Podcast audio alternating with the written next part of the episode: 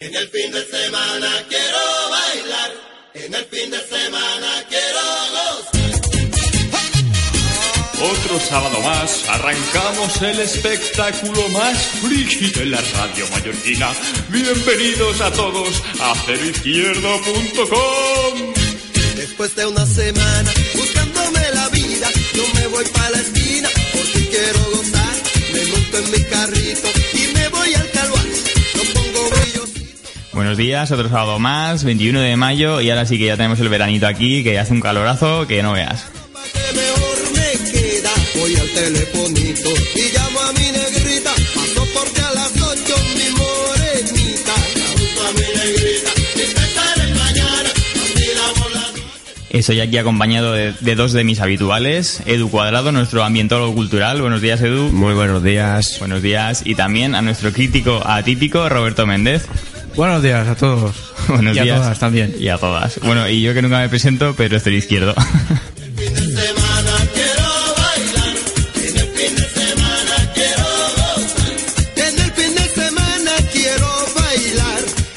Pues vamos con el sumario del programa. Eh, como siempre, empezaremos con un par de eventos que podéis hacer el fin de semana para aprovecharlo al máximo. Después tenemos bastantes noticias burras que, que han acontecido en nuestra comunidad y en, y en internet. También eh, hablaremos de, consejos a la hora de consumir agua embotellada. Nuestro especialista en este, en este tipo de, temáticas, Edu, no- nos va a contar desde un punto de vista más riguroso y bien, y bien explicado las cosas que tenéis que tener en cuenta antes de beber agua que venga embotellada. Y por último, hoy tenemos a Cristina Llorente de la plataforma Arquitectives, que es un proyecto muy interesante eh, que, trabaja para hacer que la ciudad sea un entorno más amable para sus ciudadanos. Os recomendamos de verdad que la escuchéis.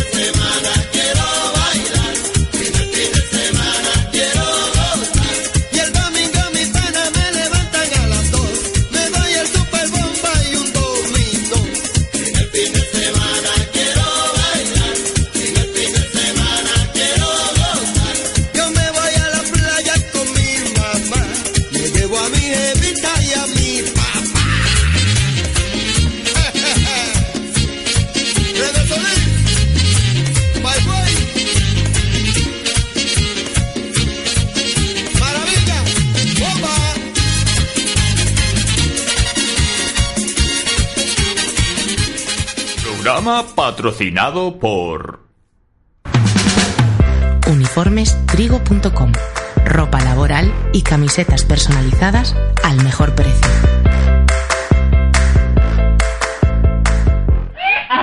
Sigue nuestras publicaciones en ceroizquierdo.com. Sputnik Radio. ¿Quién dijo que los artistas viven aislados? Eventos.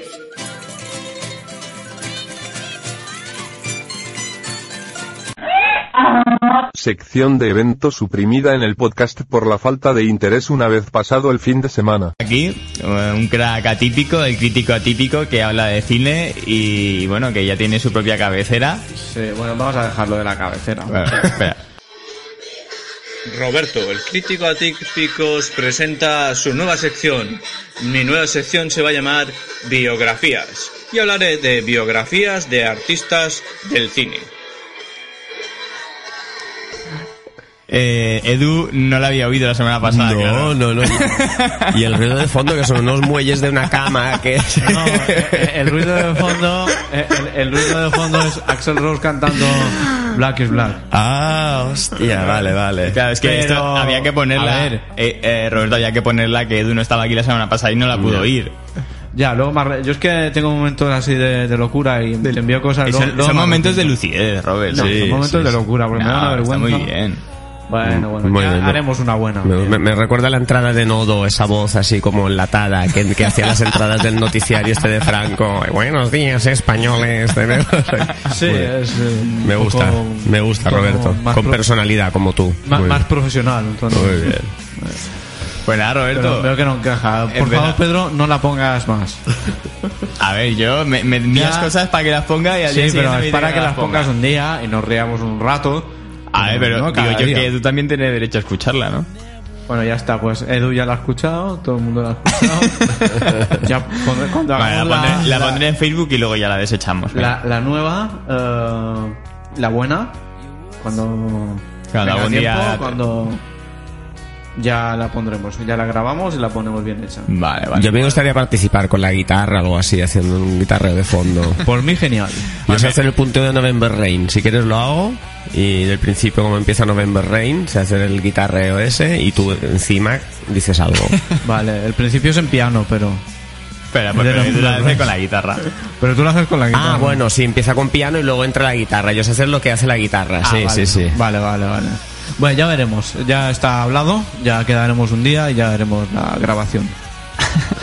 ¿De qué te ríes, tío? Nada, Robert, hoy, hoy creo que tienes Tengo mucho sueño, una biografía muy interesante, ¿verdad? Sí, pero. Ah, empezamos por la biografía. Pues Sí, hombre, hemos puesto la cabecera. Mira, vamos a hablar de. Sí, pero. Vale. Espera, voy, sí, voy a poner primero, voy a poner primero Biografías. la canción para tu biografía. Esto, ¿de quién vamos a hablar hoy, Robert? Pues no lo sé. ¿De Jennifer Love Hewitt? No. Hablaré un día de ella, porque el otro día vi una foto y tenía dos pares de pechugas que no hablar de ellas. Venga, Bueno, Robert. Hoy voy a hablar, evidentemente, de Stallone, ¿eh? Sly para los amigos. o sea, para nosotros no. Yo aquí tengo apuntado biografías, Sly Stallone, o sea que...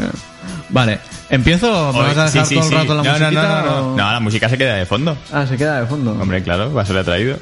Bueno, así le quita énfasis a lo que voy a decir. Que le quita énfasis. Sí, no sé, bueno, da igual. Que la gen- bueno, da igual. Yo voy hablando y ya. Bueno, si quieres te pongo- No, no, no, déjalo, déjalo, como quieras. Todo me va bien. Vale, empezamos. Venga. Eh, Sylvester Stallone nació en Nueva York en 1946, ¿vale? Es un actor y director que ha creado a dos iconos del cine de acción. Uno es, como estáis oyendo en la banda sonora, Rocky Balboa y el otro es John Rambo. Que también tengo la banda sonora que sonará luego. Sí, vale, vale, porque es, vamos, eh, a mí personalmente me gusta más el personaje de Rocky. A mí Rambo. Lo veo Sobre como- todo la, la última que hizo que, que con la escopeta reventaba cráneos y, Sí, sí, y bueno, desmembraba. Era, era impresionante. Eh, eso fue brutal. tío. Yo fue en el cine la primera vez que vi los cuerpos explotar directamente. Sí, sí, o sea, te tocaba una, una bala tirada por Rambo y, Y, te y veías, desmembraba. y veías que explotaba el, el malo, eh, era buenísimo. Bueno, no, a veces era más delicado y cogía un cuchillo, te lo clavaba en el estómago y, y te sacaba hasta los higadillos, porque la verdad Sí. hay un momento que... Eso se lo hizo al pederasta aquel que violaba a niños. Sí, sí, sí. pues- ¿Te acuerdas? Se escondió detrás de un El- árbol. el sí. malo, el malo en, de en la- Rambo, en Rambo la en la- última. la última Sí. que hicieron. hay un ni- hay un, un degenerado. el, el general de los malos. el general que, que viola a niños. Ostras, no me De- de- acuerdo. de- y Rambo lo ve y, y cuando lo ve por la noche, porque tiene otra misión, dije, a este lo dejo aparcado, pero me he quedado con tu cara. Y al final lo- de la película, cuando hay la masacre aquella, no sé si la has visto la película, Sí, sí, sí. la masacre aquella, él lo cala y dice, ahora verás tú, se esconde detrás de un árbol, cuando el malo va a pasar, se gira el Rambo, ¡pam! y le clava el cuchillo, Oh, pe- qué toda la bueno. barriga. Luego, no contento con eso, lo remueve por dentro de las tripas del malo, se lo Oh. arranca, se, se lo, se lo saca ah, rascándole todo el, pe- el pecho y luego de una patada lo tira colina abajo. Bueno, buenísimo. bueno. Hombre, hay que, hay que decir que en esa escena lo más impactante es ver que enfocan las piernas y se van viendo que van cayendo todo lo- todo- todos los higadillos, vísceras y demás. Hostia, no lo recuerdo. Eso un- tendré que volver es, a es verla. muy gore. Es- La, El- la última de Rambo es gore que te cagas. Es muy crack, es un crack, es un crack. es un crack, definitivamente. Pero bueno, a mí el personaje me gusta más el de Rocky porque, no sé, lo veo como más un tío que, que ha luchado en toda la vida. Sí, sí. Una lucha, es- es- no sé cómo explicarlo, pero me gusta más, me parece más que, que pueda haber más, hay más posibilidades que haya más Rocky Balboas que John Rambo en la vida real. Hombre, sí, desde luego. Por eso me gusta más Rocky. Bueno, eh, Stallone nació en una familia muy humilde, eran muy pobres. Eh, su padre eh, era un, una persona que tenía raíces italianas, o sea que tiene un rollo italiano, el, el Sly. Y la madre, pues es una figura, es una crack, que es una vidente, medium, ¿Ah, ha sido corista, ha hecho de todo. La madre de Stallone era La madre de. Stallone, sí. ¿Y, y sabía que su hijo iba a ser famoso o qué? Eso creo que no lo vio. siempre, siempre pasa con los videntes que no ven lo que tienen al lado, oye. No, porque le toca muy de cerca y a lo mejor no tiene el chakra abierto. En casa de Herrero. Sí. Bueno, Sly era, yo le llamo Sly, era, mm, no era muy bueno, en los, no era muy bueno en los estudios, ¿vale? Y hasta el punto que fue expulsado de 14 escuelas. Pues sí, la verdad es que... De lo- 14. De 14, de 14. ¿eh? Pero Expulsado, pero por no estudiar o porque... yo que, es que porque tenía jugaba problemas también. Tenía problemas porque eh, los niños, los demás niños se reían de él porque hablaba un poco raro. Hablaba ¿Ah, sí? raro. ¿Ha- habla porque- raro? Sí, habla raro porque, y lo voy a contar porque no sé si lo sabéis. ¿Sabes No, por qué habla no, así? no, pensaba que es y, y que- porque tiene un labio torcido así, eh, y hablando así, arrastrando las palabras. No, ¿por qué? Vale. Pues porque cuando nació, el médico, que era un poco, un poco animal, lo sacó con forceps. Pero no sé qué hizo, apretó demasiado o tal y le rompió nervios, nervios faciales, ¿vale? Entonces Vale. ha quedado con la cara un poco, un poco tocada. Pero él, a través de, de mucho trabajo de dicción y demás, ha conseguido hablar más o menos que se le entienda. ¿Ah, sí? Sí, por ahora se- o sea, es decir, es decir, ahora se le mía. entiende más que cuando era niño y estudiaba. Mm, Ya, ya, ya. ¿Comprendes? Entonces mía. lo- los niños se, se reían de él y tal, pero él como era de estructura fuerte y demás, pues los curraba. Y, y le daba de, de leche. Entonces me imagino que Bueno, eso sí, fue eh, otra parte de que hizo por- que lo expulsaran de 14 Claro, claro. Ah, Ahí, ahí, ahí lo voy entendiendo. ¿Eh? Ah, estamos escuchando de fondo la banda sonora de Rambo 2. Qué buena. Tío, es- yo me emociono, pues es el cine de los 80, es el cine con el que crecimos. Yo fue la primera que vi, Rambo 2. Luego ya vi la primera y la... Pero la, la segunda me encantó. O sea, y la selva, esas escenas de selva. Sí, a mí la segunda lo que me hizo mucha gracia es que eh, la misión simplemente era para ir y hacer fotografías. Y se desmadra. Al final, que ajeno, le pones una metralleta a Rambo, tío, Vale, y entonces, los dientes Rambo largos, tío. Se llevó por, por precaución metralletas y herramientas y, y- y muchas armas y demás. Y la cámara de fotos. Pero luego cuando estuvo ahí, no sabía cómo, cómo iba la cámara. Dijo, pues yo me lío a tiros. Mira, yo- a mí dame un gatillo, déjate de clics aquí. Me lío a tiros. Y se lió a tiros. Y, y bueno, a mí me gustó mucho la primera. Sí, La, a- la- ahora- la primera sí. es muy buena. De todas maneras, Sí, sí, hay. Que, hay que decir que para ser películas de acción, de acción de los 80 tenía un guion dentro de lo que cabe bastante justificado, porque es que había películas de Chuck Norris que Sí, empezaba la sí, peli, sí, llegaba y estaba toda su familia, eh, que habían llegado cuatro ninjas no se sabe de dónde, habían matado y violado a su mujer y ya la tenían liada, ¿sabes? Así, a- ¿sabes? Sin comerlo ni beberlo, llegaba y ya la... Es que Chuck Norris es Chuck Norris. No, no tienes que, que mirar nada más. Es Norris. Es que basta verlo a él. haga que lo que haga, ¿sabes qué? ¿Por qué, lo ha, ¿Por qué ha hecho esto? Porque Bueno, yo no, yo no hablaría mal de él en la antena, a ver si nos va a salir una, a ver si nos va a salir una patada del micro. Dicen por ahí que Chuck Norris eh, es el única, la única persona del mundo que se ha pasado el Mario Bros sin saltar. es verdad, es verdad. Joder. Porque es él. Bueno, ¿por dónde iba ya? Eh, Sí, eso, que lo habían vale. echado de, de 18, escu- no, 14 Sí, de escuelas. 14 de escuelas. Pero al final consiguió, debido a su fuerza física y su estructura fuerte, eh, una beca de atletismo en los deportes, ¿vale? Entonces le permitió seguir estudiando y llegar hasta la universidad. Y en la universidad di- di- le, le picó más el gusanillo de la actuación, como a todos. Como a todas las personas que se han hecho actores, evidentemente. Y bueno, se fue a la Universidad de Miami, intentó hacer unos cursos de interpretación y ahí los profesores ya le indicaron claramente que le dijeron, eh, Sylvester, eh, que sepas que lo tuyo actuar no es, ¿vale? Dedícate a otra cosa porque no, por ahí no. Y él no hizo caso y siguió trabajando y trabajando y trabajando y al final llegó. Hombre, realmente buen, llegó. buen actor no ha llegado a ser nunca. No, pero lo hace bien. Lo que, lo que él Ah, hace, sí, lo hace bien. Sí, Lo sí, que- ah. él no es tonto. y- Es, es efectivo en cámara, es Sí, efectivo. no es tonto y no se va a poder a- no se va a poner a hacer una interpretación de estas que le exijan que sea un mega actor. Mm, La verdad es que nunca lo ha hecho. Hay muchos actores que, que cometen, que hacen ese paso y a veces le sale bien o no. Pero Sí. él, él nunca ha pasado de, de películas de acción y aparte ha preferido incluso estar también detrás de las cámaras, Sí. produciendo y dirigiendo y, y dedicarse a lo que él sabe que hacer bien. Que, que es el- Bueno, una vez intentó hacer una película de, de, de risa, de comedia. Ah, es verdad, ¿cómo se llamaba? que- que, eh, uf. Ahora no me Bueno, acuerdo igual, el nombre. No me acuerdo, pero ya me vendrá. Ah, sí, sé, verdad. sé que él se llamaba Snap Provolo- Provolone. Mm. Y me acuerdo del nombre porque me sonaba comida italiana. no te acuerdas del título de la película y te acuerdas del Ah, nombre de... Oscar. Oscar Eso, se Oscar, llamaba la sí, película. sí, sí, claro, sí. Lo tengo aquí todo, tío. Tengo una enciclopedia yo de Stallone. Sí, de que los útiles lo que quieras tienes ahí. Sí, sí. Tu, tu señor, tu mujer me, me ha dicho alguna vez que yo sé muchas cosas inútiles. Es que Y yo le he dicho gracias. es que es verdad, o sea, tienes una, una agenda y un- una Pero enciclopedia, pero Aquí se está- tampoco... se, está, demostrando que no son inútiles. No, también es verdad, aquí también es verdad, comentando. también es verdad. Hay, hay mucha gente que su vida va a cambiar después de escuchar esta biografía de Stallone que Sí. estás. Para bien, ¿no? vale. Y, y bueno, y no, no tuvo mucho éxito, así que no. Pero no es una película mala. Lo que pasa es que es muy disparatada. Ya. Va de que, un- que un gángster, cuando se muere el padre, que creo no recordar importa, que estaba no importa, interpretado por Kirk Douglas, se quiere hacer respetable. Y todo su entorno, pues son de mafiosos y. bah, bah, se puede ver. Pero no tuvo éxito, ¿vale? y, y bueno. eh, la, la interpretación. Sí, vale. que le dijeron que nunca- seguía, que no se eh, sí, dedicara a seguía empeñado en, en ser actor. Y en 1970 dio el salto a la gran pantalla. Pero no como él quería. ¡Ole! ¡Ole! ¡Ole! Pero no como él quería, como actor de películas X. Ah, Y es verdad, es verdad. Empezó, empezó como actor Anda. porno. Y actuaba bajo el seudónimo de Italian Stallion.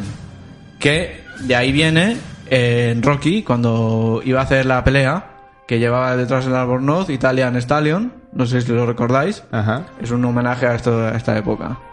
O sea, ¿y no, no le llaman así también a Rocco Siffredi, me parece? No sé cómo le llaman. Creo que Rocco. sí, ¿eh? Bueno, da igual. Bueno, pero Sí, bueno. Rocco Siffredi es posterior a esta No, ya, ya, ya, ya, pero me parece curioso. Se lo que ha me- copiado, claramente. Seguro. Seguro. ¿eh? claramente. Y bueno, y, y ya está. Y, y esto es lo que. ¿Y, lo que y qué- hacía. y qué tal las pelis de- y las pelis estas de Stallone X? ¿Qué tal No son? las he visto. no me lo creo. No las he visto, me da igual. Es que aún ¿Ya no- las has buscado? No, no, no. De- Yo creo que debe ser imposible encontrarlas ya estas Yo creo que el tío, con, Eh, con lo que es hoy en día, claro, lo- las lo habrá retirado. comprado todas y las habrá quitado. Claro, claro.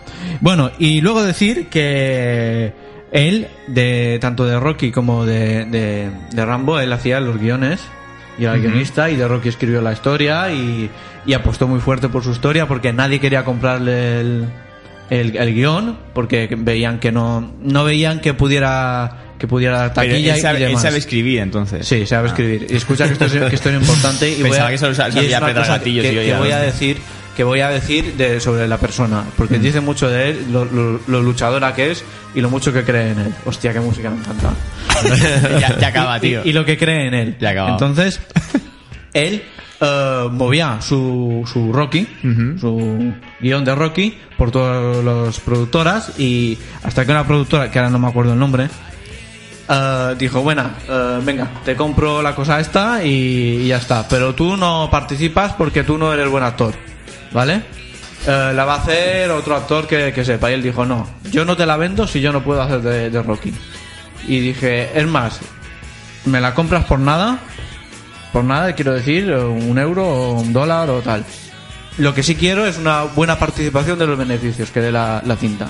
Y el estudio dije, esta cinta es un fracaso, la compro por nada y mira, hago una Bueno, película que, na- me ha- había, había que invertir en el rodaje. que, ¿no? que me ha costado nada. Bueno, es Sí, una forma ve- vete hoy con, con esa historia, Sí, la productora ¿eh? que te dice. Y, y los productores le dijeron, sí, vale, venga, y, y firmó así, que él no se llevaba casi nada de, de la venta del guion, pero tendría, tendría eh, una amplia participación de beneficios de, de la cinta.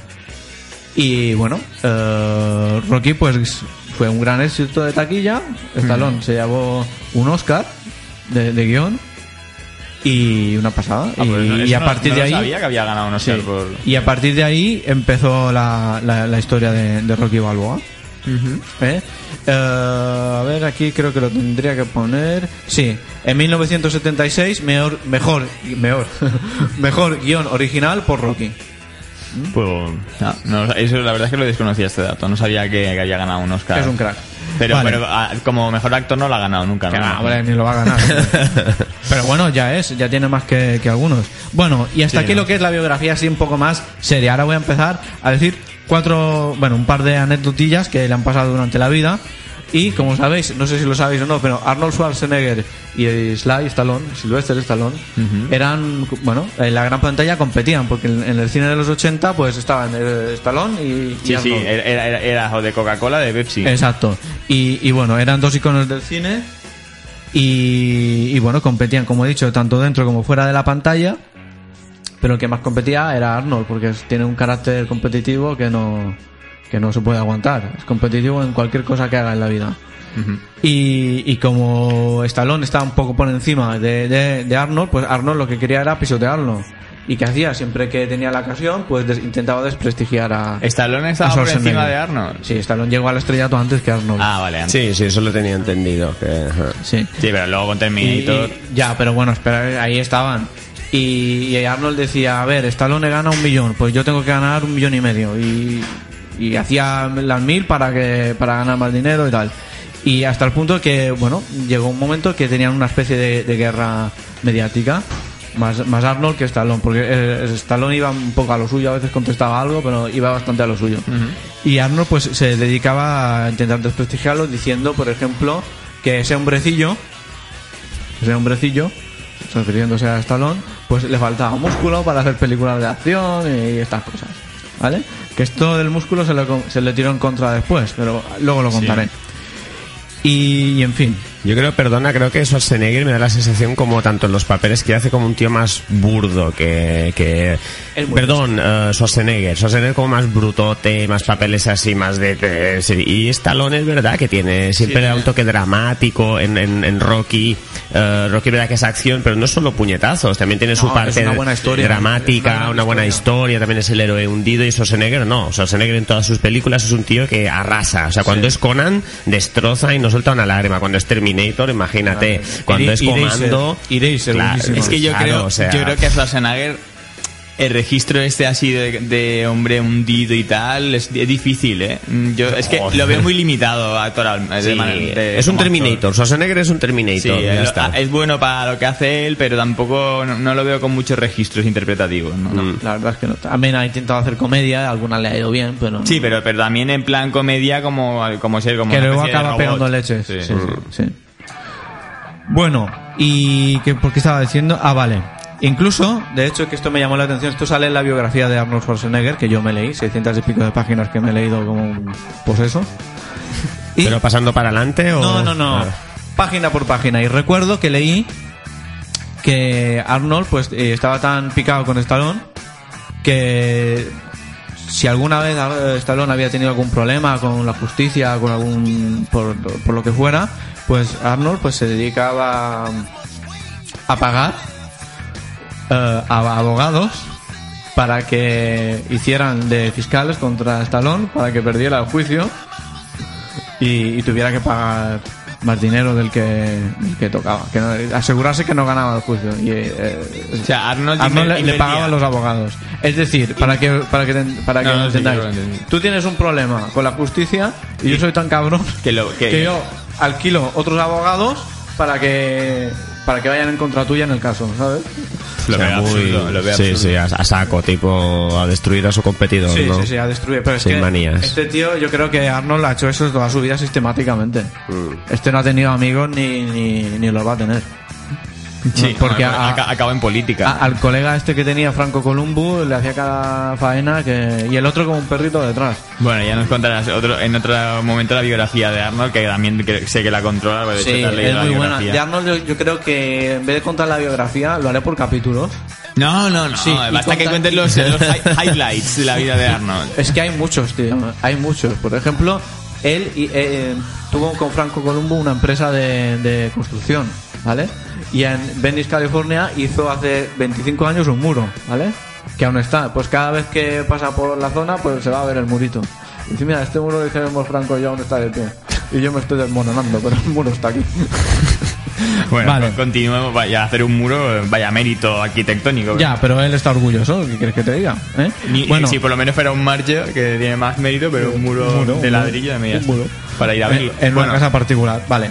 Prosigamos con- con la con los biografía de- pues, de eh, se, produjo, se produjo una unión de Arnold y de, de Bruce Willis, Stallone y demás, con lo que era, con lo que era la cadena esa de, de restaurantes, Hollywood, Planet Hollywood. Ah, sí, cierto. Y bueno, ya vino don dinero y convenía y se hicieron amigos. Y ahora son grandes colegas, se van a comer juntos y, y de todo. Han hecho varias Son, películas. son grandes socios. Sí, yo creo que sí. Pero bueno, han hecho películas juntos y demás. Sí, claro. Bueno, luego vamos a hablar de un, fa- de un momento trágico en la vida de Stallone. No sé si lo sabéis, me imagino que sí, porque salió en los medios, que en 2012 él tenía un hijo, Sage Stallone, y el hijo murió.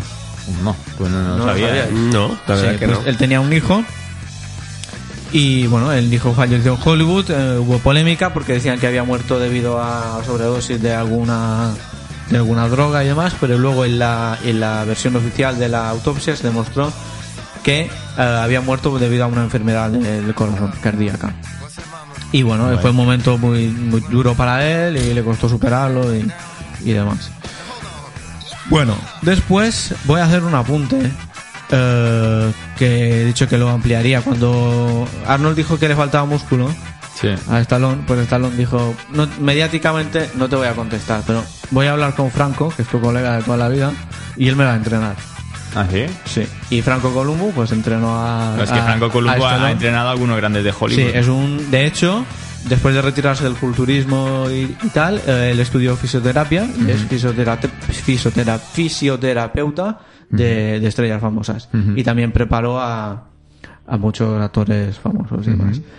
Bueno, y, y le preparó. Entonces podemos decir que Franco Columbo es el responsable de eh, el físico que lució Stallone en Rambo 3. Ujú. Que, es cuando estaba más cachado de todo. Sí, sí, sí. Sí, Bueno, entonces ahora fue- mismo vuelve a estar como hinchado, pero que ya parece Sí. como hinchado como, como con, un- con un inflador, vamos. Sí, pero bueno, hubo un antes y después de... Que parece, su brazo parece... El otro día vi un meme que salía un brazo así tipo el de Schwarzenegger eh, o el de Stallone así todo con venoso y tal, conduciendo un coche y, y Va- ponía... vascularizado se dice en Sí, el término. y ponía cuando vas en el coche no, no- no- eh, te falta media hora para llegar y te estás cagando y se veía el brazo ahí que explotaba. Pues eso. Así están ellos. Y sí, que no, parece pero- que van todo el día estreñidos ahí. Pues eso con, bueno, no sé. Pero como cuerpo, siempre, para mí siempre ha tenido mejor cuerpo Stallone, que eso Sí, sí, eso sí, era una especie de... de- No, Hombre, a no ver, te creas, ¿eh? Schwarzenegger Eh, cuando era joven tenía un cu- cuerpo, un cuerpo único, eh, de- o sea, Pero el- es de el- culturista. el pector- sí, como, sí. como, como personaje de aventuras, de peli de aventuras o de acción, Ah, bueno, eh, un sí. cuerpo así, un tío no, no es rápido ni es ágil. No, así como. Stallone ves que hace escenas que corre, salta, se cuelga y lo ves ágil. El tío incluso hizo una peli de escalada, Stallone. Sí, sí. Y lo ves que... Ma- máximo eh, riesgo. exacto. Pues eh, este- Schwarzenegger ni de coña podía hacer eso. Schwarzenegger no podía levantar los man- las manos así, por ese tipo, no, No, podía, los eh. músculos no le dejaban. No, no, pero, pero es verdad que como a nivel culturista ha sido Mister Olimpia en cuántas ocasiones. Sí, Robert? sí, sí. Siete. En siete ocasiones, o sea, no tenía competidor. De hecho, ya hablaremos cuando cuente la biografía de... Seis de- seguidas, se retiró un año y volvió y volvió a ganar. La de. Schwarzenegger hab- tenía un competidor que era el que, el que hacía de la masa. Ah, eh, ah, vale, el que confundía, el que confundía, dice. Sí, sí, el que se confundía Eh, noche en la habitación con ella. Ya lo contaremos. Lufer- Luferriño. Sí, el Luferriño. Ya, Luferriño. ya hablaremos eh, cómo, cómo Schwarzenegger sabía, sabía jugar con sus enemigos. Sí, ¿eh? era Eh, eh, es, es un trepa este hombre, ¿eh? Schwarzenegger. Sí, es- eh, es- Si se ha Pero- metido en política... Pero es que sí, sí, lo ha sí. aprendido. Luego cuando lees la biografía lo entiendes. Ya, ya, ya, ya. Es lo que ha visto de, de niño y no sabe hacer de otra, de otra manera las cosas. Es una Nunaki, seguro. No, no, no, no, no es suficientemente grande, son gigantes. Sí. Vale, eh, esto del físico ya lo he dicho y bueno, y ahora voy a decir, bueno, simplemente ya, eh, ya estamos en las fechas de hoy, últimamente, actualmente, quiero decir. Pues como sabéis ha vuelto eh, Stallone porque tuvo unos años de que, que estaba desaparecido y ha vuelto con, bueno, volvió con los mercenarios 1, 2 y 3, las de Rocky y demás. Y ahora que ha hecho la de Creed, pues se está planteando ya seriamente hacer una nueva entrega de Rambo. Pa- para terminar ya la, la. Yo, yo creo que mientras, mientras tal dirá, vean, ahora he hecho la quinta de Rambo y luego de aquí un par de años si aún puede, eh, vamos a hacer otra de cuando es viejo, que ya no se puede ni mover, pero que entrena, como igual que ha hecho con Creed, te voy a entrenar a un jovenzuelo para que mate soldados. ¿no? Sí, algo así. No, no sé, no, no sé. Este, bueno, también es, es un hombre de negocios. y eh. se va a llamar, perdón, la primera de Rambo se llamaba, bueno, aquí se ha traducido como acorralado, pero se llamaba First Blood. Sí. Y esta se llama, se llamará vehementemente Last Blood, la última. Ah, bueno, por lo, menos, por lo menos le pone un título que cierra un poco. Sí, que pero lleva bueno. un poco. Y, y no sé, no está muy claro el, el planteamiento que, que va a hacer. No, no, no sé. Hombre, la última vez eh, planteamiento fue gore y efectos a lo bestia. Sí, pero al final recordáis que volvía a casa. Sí, es que es A la eso. granja. Es que es eso. A mí se me ocurre que a lo mejor le Al quieren final, de, perdón, la al final de la y- cuarta. Sí. Oh, no a mí se me ocurre que a lo mejor es un poco rebuscado, pero a, a lo mejor eh, le quieren expropiar la granja y él se le Ah. da tiros para que no se la expropien. No sé. A saber. Hombre, A yo saber. te digo que, que en teoría su padre ya no está vivo, ¿no? Cuando Eh, llega la hombre, granja. creo que no, porque- Ah, porque digo, si, si llega y ha, ha matado a su padre, ya la tenemos liada, ¿sabes? No sé, no sé qué puede ser el, el, el argumento. y, y bueno, ¿algún, algún dato más sobre la biografía de No, yo, creo, yo creo que esta se ha, ha quedado completa y, Yo creo que y bien sí. redonda. ¿eh? Yo creo que sí. Lo Bueno, que tiene, pues- de- bueno, decir que tiene que está casado con una ex modelo que se llamaba Jennifer, se llama Jennifer Flavin y tiene tres preciosidades de mujeres, de hijas. Ah, pero- muy buenas. y Es cachas, que si yo no digo y cachas no, además, no, no, no. musculosas. son como modelitos, son como modelos de 20 años. Es Sí. increíble. Pensaba que te gustaban así, me a, partir, a partir de 60. No, a- como- mira, Solo hay una, solo hay una. solo, solo Helen, Helen Mirren. tengo un amplio abanico, ¿vale? A mí de, de 18 a 40 me van todas, casi todas me van y, bien. y, y, y Helen Mirren Y luego está hasta los 70. Y luego está la otra, la la, la Gemil. la Gemil que ya es... Yo me- no tengo mucho problema, mientras no estén. Lo que no me gustan son los extremos. Ya, ya, ¿vale? ya, ya. Ni muy gorda ni muy delgada. Término medio. Bueno, pero también decir que es muy gorda, Ni- muy ni muy delgada, lista, depende, depende de tu baremos. o Ni sea. muy lista ni muy tonta, normal. muy Todo- lista, muy lista, ¿no? Muy lista, no, que luego, que luego me hace la 13-14 y no me doy cuenta. Yo tengo que verla venir. Puto Robert. bueno, pues nada, eh, vamos con un tema musical. Eh, ya que Nacha Pop va a estar tocando esta noche y tocaron ayer en la movida y esta noche vuelven a estar allí, vamos con uno de mis temas favoritos que es La chica de ayer y ahora volvemos con Picadas de Internet.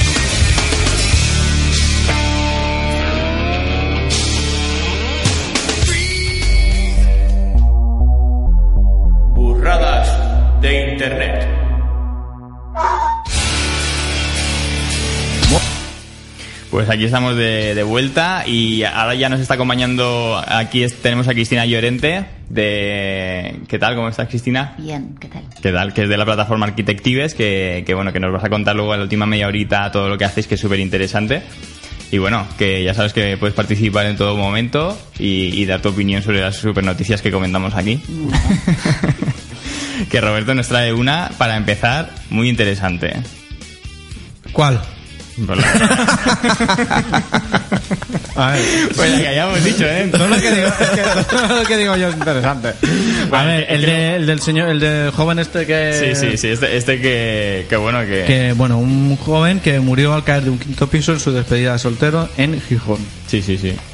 Era un joven de 34 años, natural de Madrid, que fue de despedida de soltero con su hermano y varios amigos. Ujú. Y bueno, la, la, la- la historia empezó bueno el sábado a las 7 de la mañana, un sábado que fueron a, a coger el tren para ir a Gijón, de Madrid a Gijón, y celebrar su despedida de soltero, lo que va a ser una gran, un gran motivo de fiesta y de diversión y de holgorio.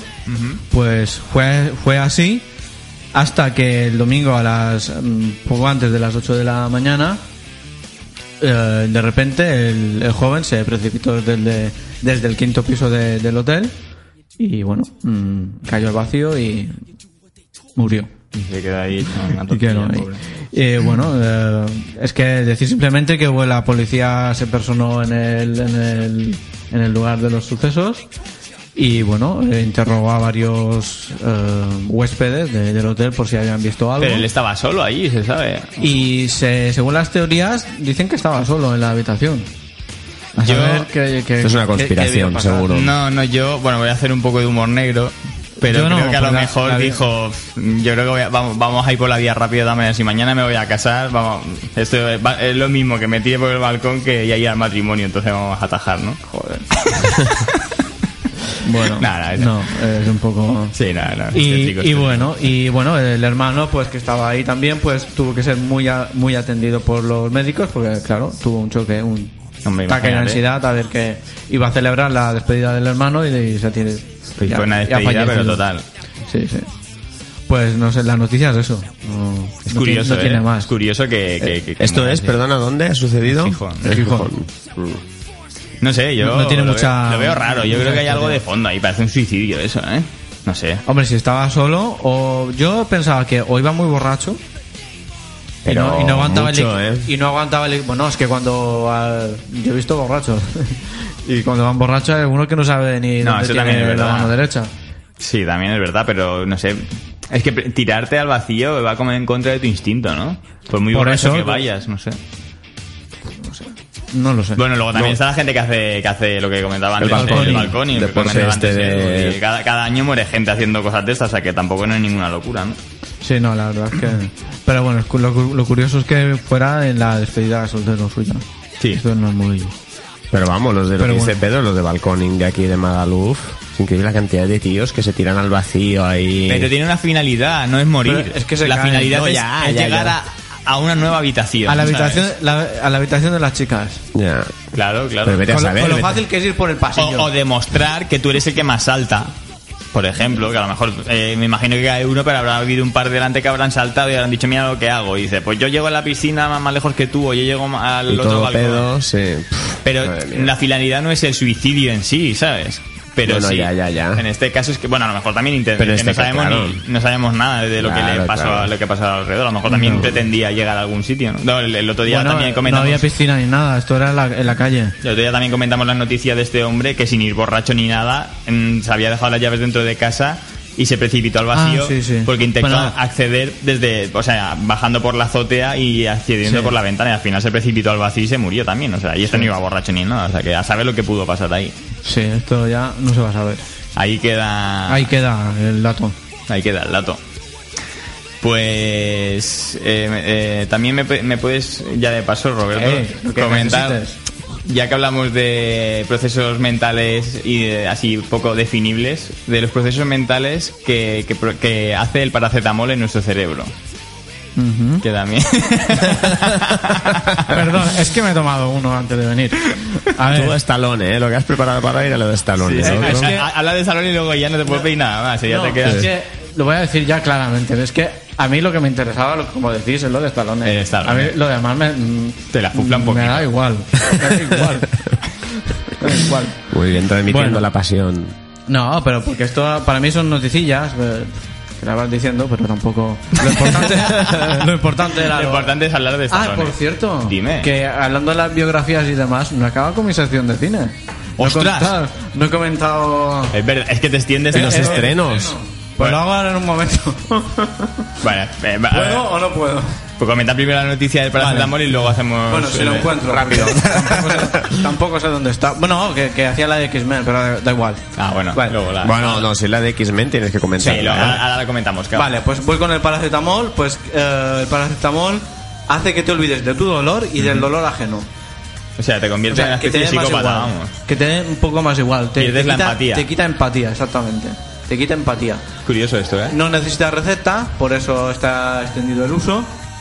Pero no significa el hecho que no tengas que tener una receta para adquirirlo, no implica que no tenga peligros ni, ni efectos secundarios. No, Eh, por supuesto, como cualquier medicamento. Sí, según un estudio de la Social Cognitive and Affective Neuroscience de la Ah, Universidad ¿cómo, de? Ohio, no me lo hagas repetir, que me ha costado un huevo decirlo bien. ¿Eh? Social Cognitive and Affective Neuroscience. Pero eso es, de Es alemán. ¿Es alemán o de Pero he dicho un porque me sale un ya. Que quién entiende Es millón del an- Es alemán. que decías tío. und y yo digo, pues no me he equivocado, en vez de decir ant, he dicho und. ¿Qué pasa? Bueno, por lo menos no has dicho junt. No, und es perro en alemán. Por eso digo. Vale, pues el paracetamol, lo que he dicho, reduce no solo tu dolor, sino también la percepción empática que tienes ante el dolor físico o emocional de los demás. Es decir, que si tú te tomas un par de paracetamol y, y de repente ves que a un colega le, le abres la cabeza, la cabeza A patadas. a, a patadas, pues Te da igual. Tú, tú, tú lo miras y dices, pues tampoco es para tanto, un poco de mecromina y ya está. Y te, te quita la percepción de, de- de la realidad. Hombre, y, eh, igual que ves las noticias, que yo creo que te- ya también te quitas un poco de, ta- de tanto ver Sí, el desastre, llega un momento que te, te inmunizas, te inmunizas y- insensibilizas. Y, y te da un poco igual. Mm. Y, y nada, bueno, han hecho experimentos con gente y se ha demostrado así. Te lo estoy resumiendo, porque tampoco, tampoco da para más. Y, y simplemente era eso, que hicieron un estudio entre 150 115 personas y un porcentaje de los que habían tomado paracetamol, pues notaban eso, le- le- les ponían en una situación y decían, bueno, Les pues hacían, tampoco- no, la situación no, les hacían una- unas encuestas. Sí, bueno, una hacían encuesta ah, que le, que estoy recordando la noticia, a- le- les daban eh, la dosis a, no sé, a 300 personas, una, una cifra así, Sí. a, y, y les- a todos les decían que era la dosis real, pero unos tenían paracetamol y otros no tenían, tenían Exacto, otra, uno no tenían una nada. Era, era efecto placebo Exacto, y el otro, era paracetamol. Sin embargo, todos los que habían tomado el paracetamol, luego les, les hacían pasar unos test de empatía y carecían de empatía muy por, muy por debajo de, de la empatía que podían tener los que no habían tomado el paracetamol realmente. Exacto. O sea, que es real. No es, o sea, realmente te insensibiliza. Sí. Te, Como te- yo estoy bien, te, te da igual. que le den. Pero es que tú tampoco ves que, que sea tan grave si te pasa a ti. ¿Sabes? ¿Cómo? Que tú también pierdes tu, tu empatía hacia ti mismo, digamos. seguramente, Vale, me seguramente. imagino que también son dosis un poco más elevadas, porque yo la verdad a veces me he tomado alguno y no, no he notado nada de esto. Ya. Precisamente porque no sientes. Nada, te vuelves una especie de Sí que es cibor. verdad que ahora que lo pienso está como más alegre. Bueno, luego, luego también está... Que también es otra... Hablando de todas estas cosas, eh, el otro día cuando fuimos a cenar con Edu, que os, que os comentaba lo de los Trace, que, que me dije, pues como si conspiraron y que me decía, sí, y seguro que también le ha, ha pasado algo con Prince y por eso está muerto. Digo, hombre, Prince hace unos meses habló en una radio, eh, no, en una televisión, perdón, sobre los efectos de los Trace en su barrio cuando él era niño, que decía que después de que pasaban los Trace la gente se volvía más Podría, violenta. podría recordar a los oyentes lo que es, por si no lo saben. Los Trace son las estelas que dejan los aviones al pasar. Sí. Entonces, vemos que, que no, que no quiere decir que el 83 realmente sea esa la finalidad, pero sin, em- sin embargo sí que hay medicamentos eh, que están en las farmacias que, que esa finalidad existe, o sea, que te vuelve más, o sea, cambia tu actitud respecto a, a tu forma de ver las cosas. El azúcar, por ejemplo, también hace que la persona, la, ge- la gente sea más manipulable. Por eso hay azúcar Sí. en casi todos los productos que puedes comprar en el supermercado. Y el flúor también. El flúor no lo sabía. Sí, sí, pues el flúor es prácticamente la sustancia que más hace que te vuelvas eh, impasible, que pases de todo. sí. Ah, claro, por eso, cuando, no sé si te acuerdas, cuando eras niño, cuando éramos niños íbamos al colegio, había un día a la semana que tocaba flúor, Sí, ¿te y acuerdas? de hecho, sí, y de hecho se ha, no, y, se, y se ha demostrado con el tiempo que realmente no, no tiene ninguna, ningún beneficio sobre las caries el flúor. O sea, eso, eso que decían que prevenía tal, realmente se han demostrado que eso no es verdad. Mm. Sin embargo, hubo una campaña que se, fluor, se bueno, el agua se fluoraba, bueno, y se sigue fluorando, creo. Mm, y, sí, sí. y bueno, y parecía que el flúor era la, la leche. La leche. Igual que cuando se daba lo- en la mili aceite de ricino para bajar, se daban cosas a, lo- a los militares. Se les me cuenta a mi padre, les daban medicamentos sin probando ahí para aceite de ricino para bajar sofortol, luego otras cosas para prevenir. Hombre, Estoy seguro, estoy seguro que sí, que, que se usaban como, como eh, conejillos de India. Mm. Bueno, es que ahora mismo en Madrid la nueva modalidad eh, para probar nuevos medicamentos es eh, que tú vas, te pagan 600 euros, por ejemplo, y te, y te hacen tomarte unos- un- unas pas- pastillas. Tú vas, te, te tomas pastillas, luego tienes que decir, eh, pasan tantas horas, decir cómo te has sentido, tal, las reacciones que has tenido, y te dan 600 euros. Ahora que has dicho eso, O sea, me acuerdo que sí. los miembros de Guns N' Roses, Sí, o sea, verás, lo, lo hicieron una hacían. cosa similar, sí, sí. eh, Axel y el otro, el Izzy, lo, lo hacían. Ujú. Testeaban con medicamentos. Probaban medicamentos y les daban un bocadillo, no, no sé qué puñetas. Hombre, pues 600 euros, pero por un bocadillo, tío. Sí, no, no te creas tú, que no es que tenían la pinta de John Kirk que no lo aguantaban. Y, y, y tiramillas. No, pero conozco gente que, bueno, en España no sé, pero en Inglaterra, que, que trabajan, se ganan la vida eso, Sí, aquí también, haciendo aquí de también el otro cobayas, día- probando El otro medicamentos. día escuché una entrevista que les hacían a unos chicos que, que hacían esto en Madrid. Mm. Y, y sí, les pagamos, el, son 600 ñapos, ¿sabes? Sí. Por tomarse unas En pastillas. América pero claro. también. En América también hay gente que se gana un sueldo extra donando semen. Ah, bueno, y aquí... Bueno, la, la verdad es que aquí, no sé, aquí les pagan. Yo creo que lo hacen gratis, ¿eh? Aquí les dejan ver una revista y lo hacen gratis. Te dejan quedarte la, la hoja. la hoja de- ah, bueno. Bueno, pues algo más que añadir a esa noticia del paracetamol. No, básicamente es eso. Pues vamos, ahora vamos a hacer una cabecera para volver al cine. Vamos con el estreno de la semana, de tres. Uh. Ah, ¿qué tengo que decir? ¿El estreno de la semana? El estreno de la semana con Robert. no, espera, espera, voy a, voy a buscar el redoble. Por la cabecera otra que vez. si no- venga, y a la de tres, bueno, cuando acabe el redoble. Pon la cabecera. Que Sí, pon la cabecera no la otra vez. Que se Ah, Roberto, que se a mí me vas a moverlo. Pon la cabecera, ponla. Me estás diciendo, no la pongas porque yo la traigo para un día y luego ahora no, no la he puesto una vez. Te has quejado y ahora quieres que la vuelva a poner. Es que no, aprende a no hacerme caso, haz lo que quieras. Bueno, Cristina, Cris, esta es la cabecera de nuestro crítico atípico. Roberto, el crítico atípico, os presenta su nueva sección. Mi nueva sección se va a llamar Biografías y hablaré de biografías de artistas del cine. ¿Qué, qué te parece ¿Qué esto, parece? Me ha encantado el ruido de fondo. A todo el mundo te- le gusta, Ha ¿eh? dicho, ha dicho Edu que le recordaba como una, una cama de estas de muelles. Sí. No se sabe muy bien si es eso o si tenías a mucha gente detrás, no sé. Ahí ya está. Ella ha captado el efecto que quería proporcionar con el, con Era el ese, de, de Claro. muchedumbre alterada. Sí, sí, que me, que me escuchan a mí lo que voy a decir. Muy bien. Claro, claro. Bueno, vamos a hacer un redoble y el estreno de Robert, ¿vale? Sí, retrospectiva. El estreno, estreno de la semana de Robert. Retrospectivamente, Venga. sí. El estreno de El la estreno de la semana de Robert. Robert. Ha salido- Lo hemos clavado, ¿eh? Ah, sí, yo yo creo que he ido un poco retrasado, pero No, bueno. no, no, el que ha habido Como Armando un eco. yo. Sí, sí, era perfecto. como un eco, una voz original. El estreno, el estreno de Robert, de Robert. Lo hemos hecho como con ganas, ¿sabes? Ahí el estreno de Robert, sí. Lo he improvisado, como todo. Sí, sí, sí. Bueno, a ver, el estreno lo voy a decir Bueno, el- rápidamente. El estreno que, que viene con retraso, venga. Sí, eh, lo voy a decir rápidamente y lo he hecho pensando en ti, Edu, porque sé que eres un gran fan de la saga. Muy ¿O bien, no? muchas gracias. Vale. Sí, sí, sí, de todo lo que sea Marvel. Vale. Pues la película se llama X-Men Apocalipsis Y se- bueno, sale el reparto James McAvoy, Michael Fassbender y Jennifer Lawrence, que están muy bien en el traje ese blanquito, en el traje ese azulillo que lleva, que no Ya. lleva nada. De luego, a mí me queda claro una cosa. Desde que haces tu sección me queda claro qué es lo que tú valoras en el cine. No, O sea, me a valoras mil pechugas, trajes ajustaditos, ¿eh? Eso es lo que tú... Es lo que vende. Sí, ¿Qué sí, nos sí. queda si no? En el cine. Bueno, hay gente No, que opina una Sí, actuación... hay gente que va a ver la película, sí. No, a ver, yo, yo lo- estas cosas las potencio porque veo que hace gracia, entonces... Sí, sí, no, Sí, porque a ti claro, realmente no. no. te gusta. No. ¿eh? Que a ti realmente no, no te Tampoco me fijas. llama tanto la atención. No voy a ir a ver una película porque salga una, una chica Realmente es, es falso que tú, por ejemplo, le mides las pechugas a una mujer de 70 años como Helen Mirren. Eso es mentira, ¿verdad? Bueno. no, ahora la verdad es que ya está un poco mayor. Sí, ¿eh? Sí, verdad sí. que sí. Pero bueno, quien tuvo, retuvo, lo que dije. Bueno, la acción comienza, bueno, que 10 años después de lo acontecido... Estamos hablando de X-Men. Sí, la Sí. acción comienza 10 años después de lo, de lo acontecido en la película Días del Futuro Pasado. Muy buena, por cierto.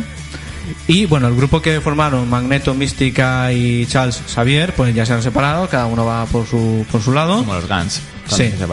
Pero de repente se tienen que volver a reunir porque Apocalipsis, que es el X-Men, el mutante original, el que te- del que todos vienen, por así decirlo, que a su vez es el más poderoso y es invulnerable e inmortal.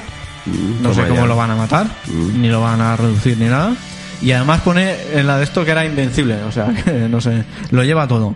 Eh, está muy desilusionado con el mundo, ¿vale? Con el camino que está llevando la humanidad, con los mutantes y... Este, este tío, y el demás. malo, Sí, está desilusionado. el malo, sí, sí, Mm. está- con lo que ha visto, es como si él hubiera sido el creador de todo y decide que va a eliminar a toda la humanidad de, de la faz de la Tierra y va a volver a empezar el ciclo otra vez poniéndose a él como eh, mandatorio absoluto. Ujú.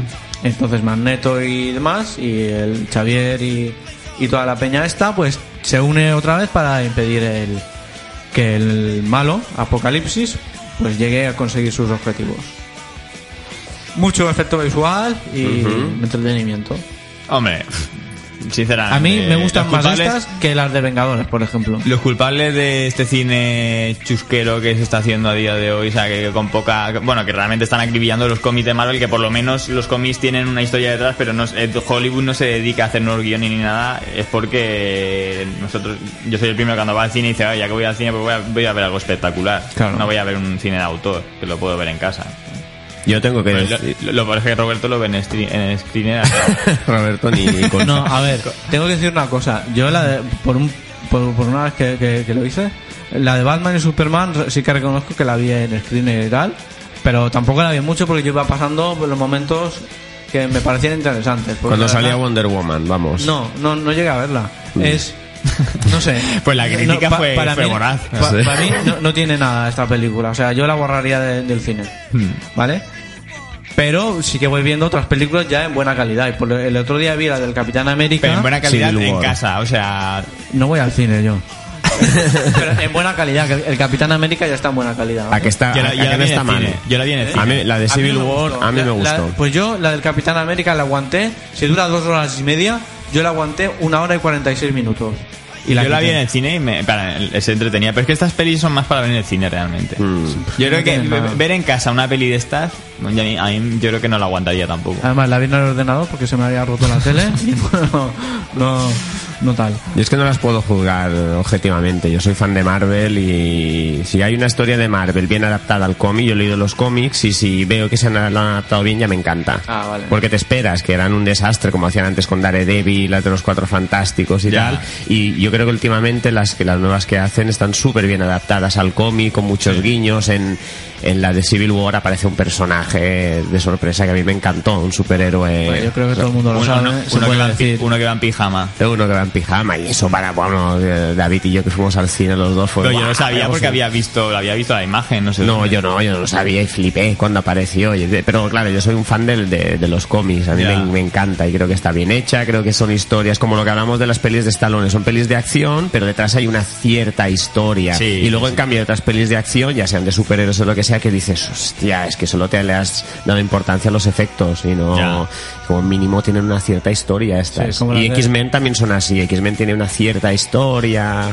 Sí, es verdad que Yo últimamente... X-Men me- las de X-Men me gustan casi todas. Sí, son distintos. Además, los X-Men son muy dramáticos, todos tienen una historia detrás. Que el otro día es, vi una cosa muy interesante, comparación entre los DC Comics, la compañía DC y Marvel, que empezó ya con los cómics y ya, ya continuaron un poco en el cine. Ahora ya no están así que los superhéroes de DC eran como superhéroes que podían con todo, que ganaban a todo el mundo y tal. Y en cambio, el atractivo de Marvel es que empezó a mostrar superhéroes con debilidades, con inseguridades. Yo que sé, por ejemplo, en los cómics de, de Marvel de Iron Man al principio, Iron Man era Tony Stark era alcohólico, tenía problemas con el alcohol, Capitán América tenía unos traumas que te cagas.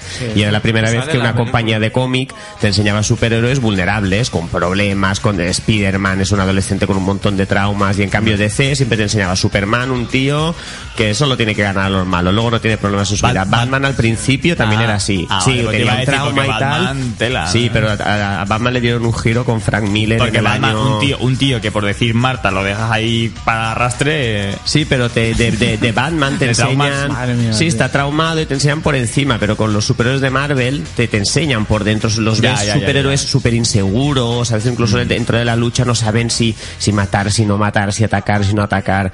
Y es como la parte esta No, más incluso, humana. incluso me gustó la disyuntiva que se arma en Civil War está bien, porque no es blanco ni negro. ¿Sabes? Sí, Eh, son, diferentes puntos de vista que se van endureciendo, que muchas veces es lo que pasa en, en muchas cosas de Mm. la vida real, diferentes puntos de vista que se van endureciendo hasta que por un, un hecho determinado la cosa explota y ya todo el mundo to- se tiene que posicionar y, y, pues llega a una Civil War. Sí.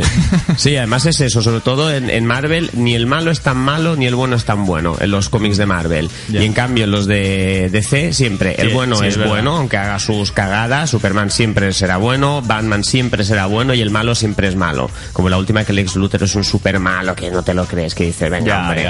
Y Marvel no, Marvel tiene estos Ah, en Marvel, por ejemplo, sale el, el Soldado de Invierno es. Sí. Que, por ejemplo, es totalmente lo que estás diciendo tú, que es- Claro. es, malo, pero porque lo han manipulado. Exacto. Y le han hecho un lavado mental y demás, y por eso hace- ha hecho cosas en su vida que, que, no, que, que él no querría haber hecho, pero, pero ha sido malo. Pero.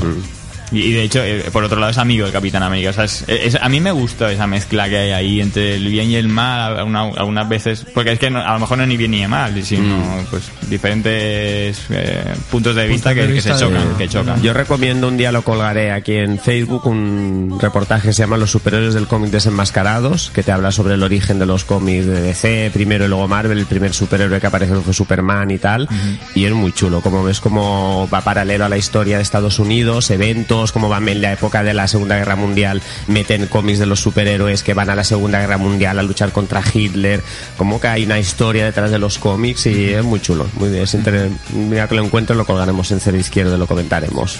Yo aquí tengo algo que decir de lo que de, no soy nada fan de superhéroes ni nada, pero creo que hay otro punto de vista que no estáis diciendo, ¿no? De que de repente que decís que Superman siempre ha sido como muy bueno. Yo creo que depende del punto de vista del que se mire, porque si lo miras desde el punto de vista de alguien que no es fan de los superhéroes, Sí.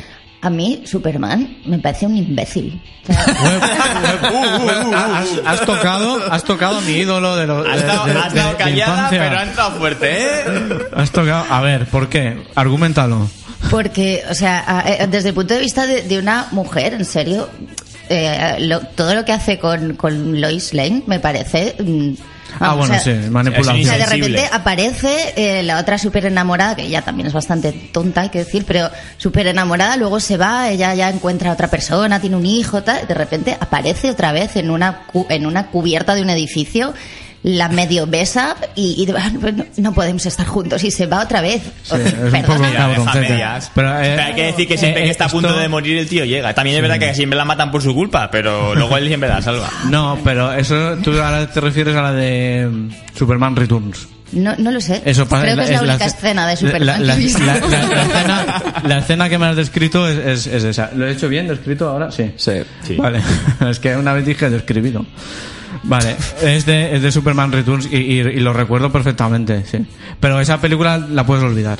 No, como si no existiera. Pero, eh, vale, como si no existiera, porque ha, ha- sido de las de Superman la peor de todas. Hombre, de todas maneras, Quédate con la primera de Christopher Reeve. pero estas de Christopher Reeve, el tío también era... Que también hace lo mismo, que la Un medio un que hipnotiza, pero ¿qué vas a hacer si eres Superman? Es que puedes Bueno, pero hacerlo. Es, es el típico tío que aparece siempre otra vez a, a, joder, la- ¿no? Bueno, Pues de todas maneras, hay que decir que, que hay una disyuntiva ya con Superman, precisamente en la película Batman vs Superman, que mucha gente ya no lo ve como alguien bueno, sino como un alguien que se cree un dios y, mucha gente ya no lo quiere porque, claro, cuando se ha peleado con sus, sus eh, rivales y demás, han destrozado ciudades, ha muerto un montón de gente, pero claro, ellos empiezan a pelear y que lo ves desde fuera y parece que todo está en un, en un plato de cine, pero no, porque en esta película te, te dicen que no, que ha muerto gente, de verdad.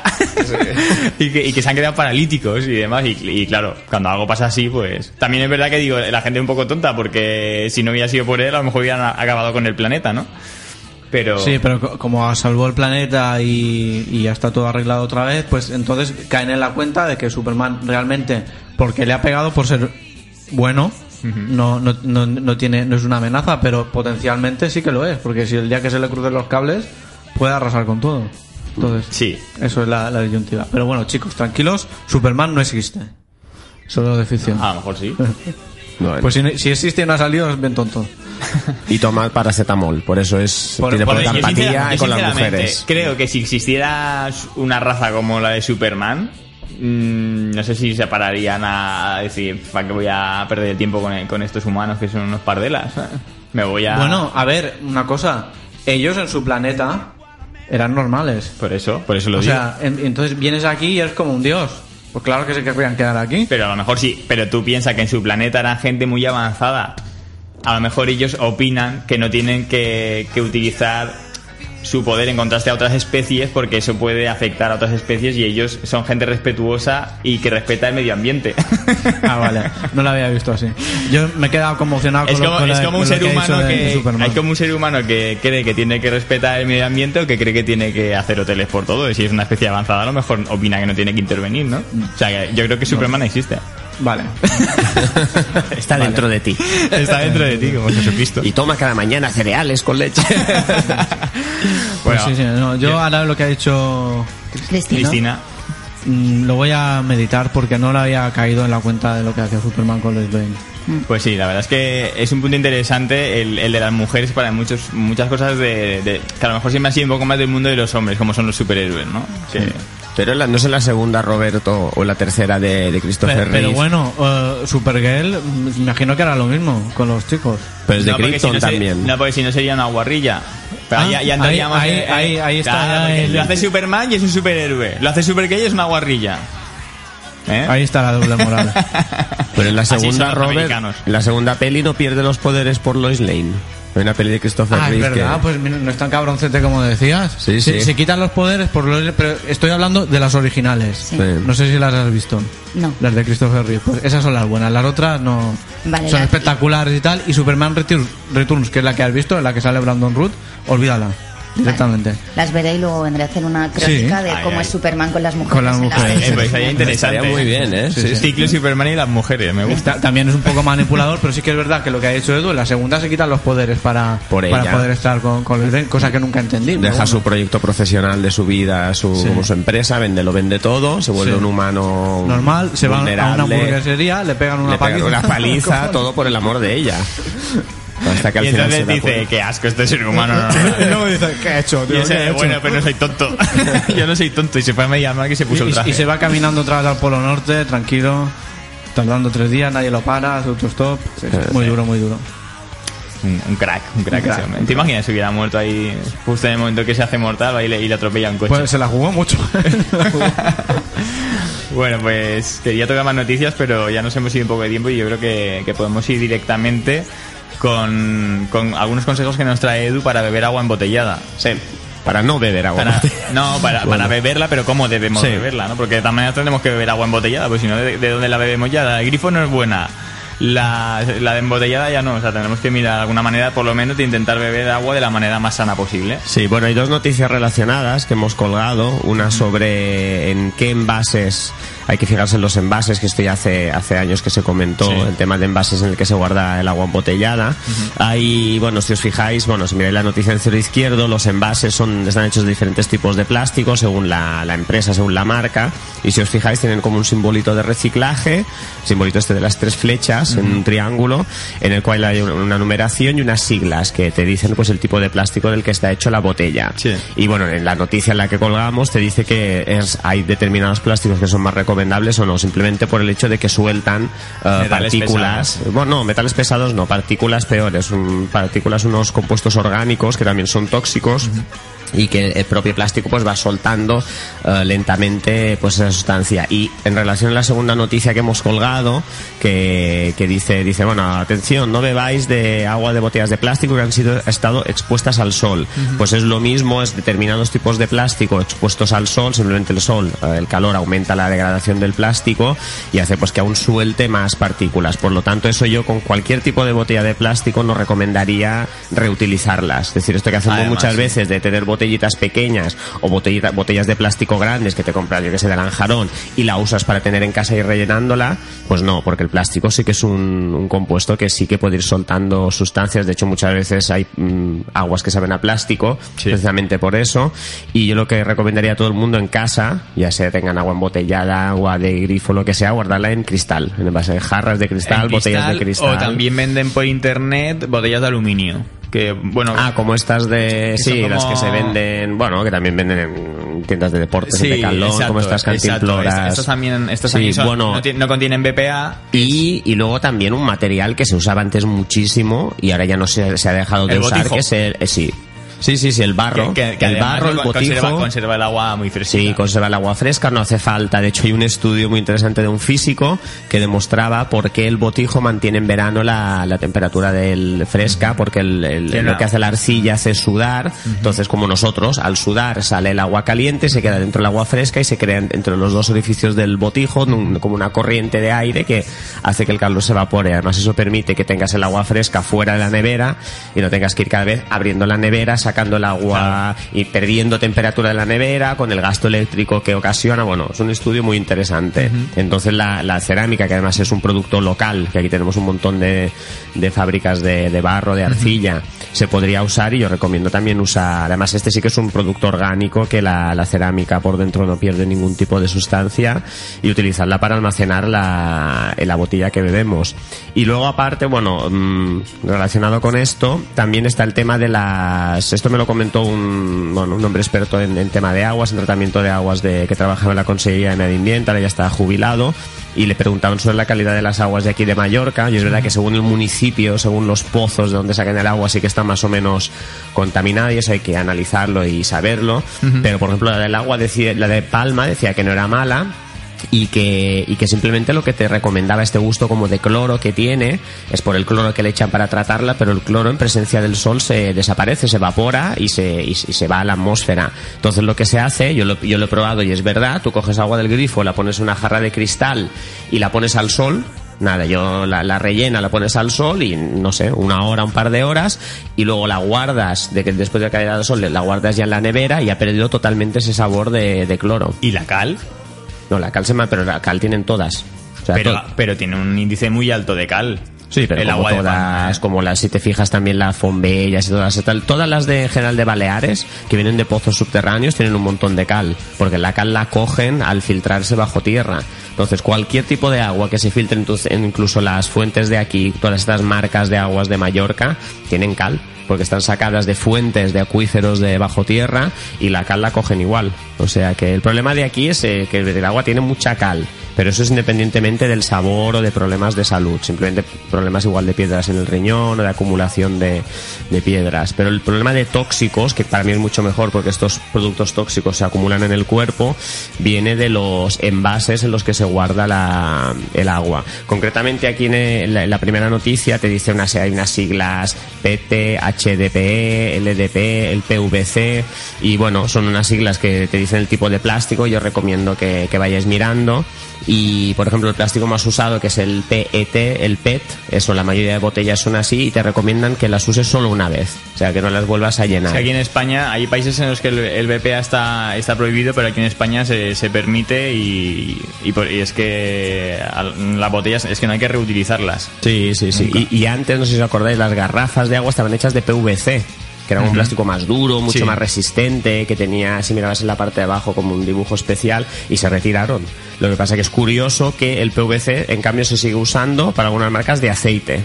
Es decir, el aceite, de una marca mallorquina, que no voy a decir el nombre, pero sigue envasando su aceite en botellas de PVC, que son unas botellas como más duras, más translúcidas.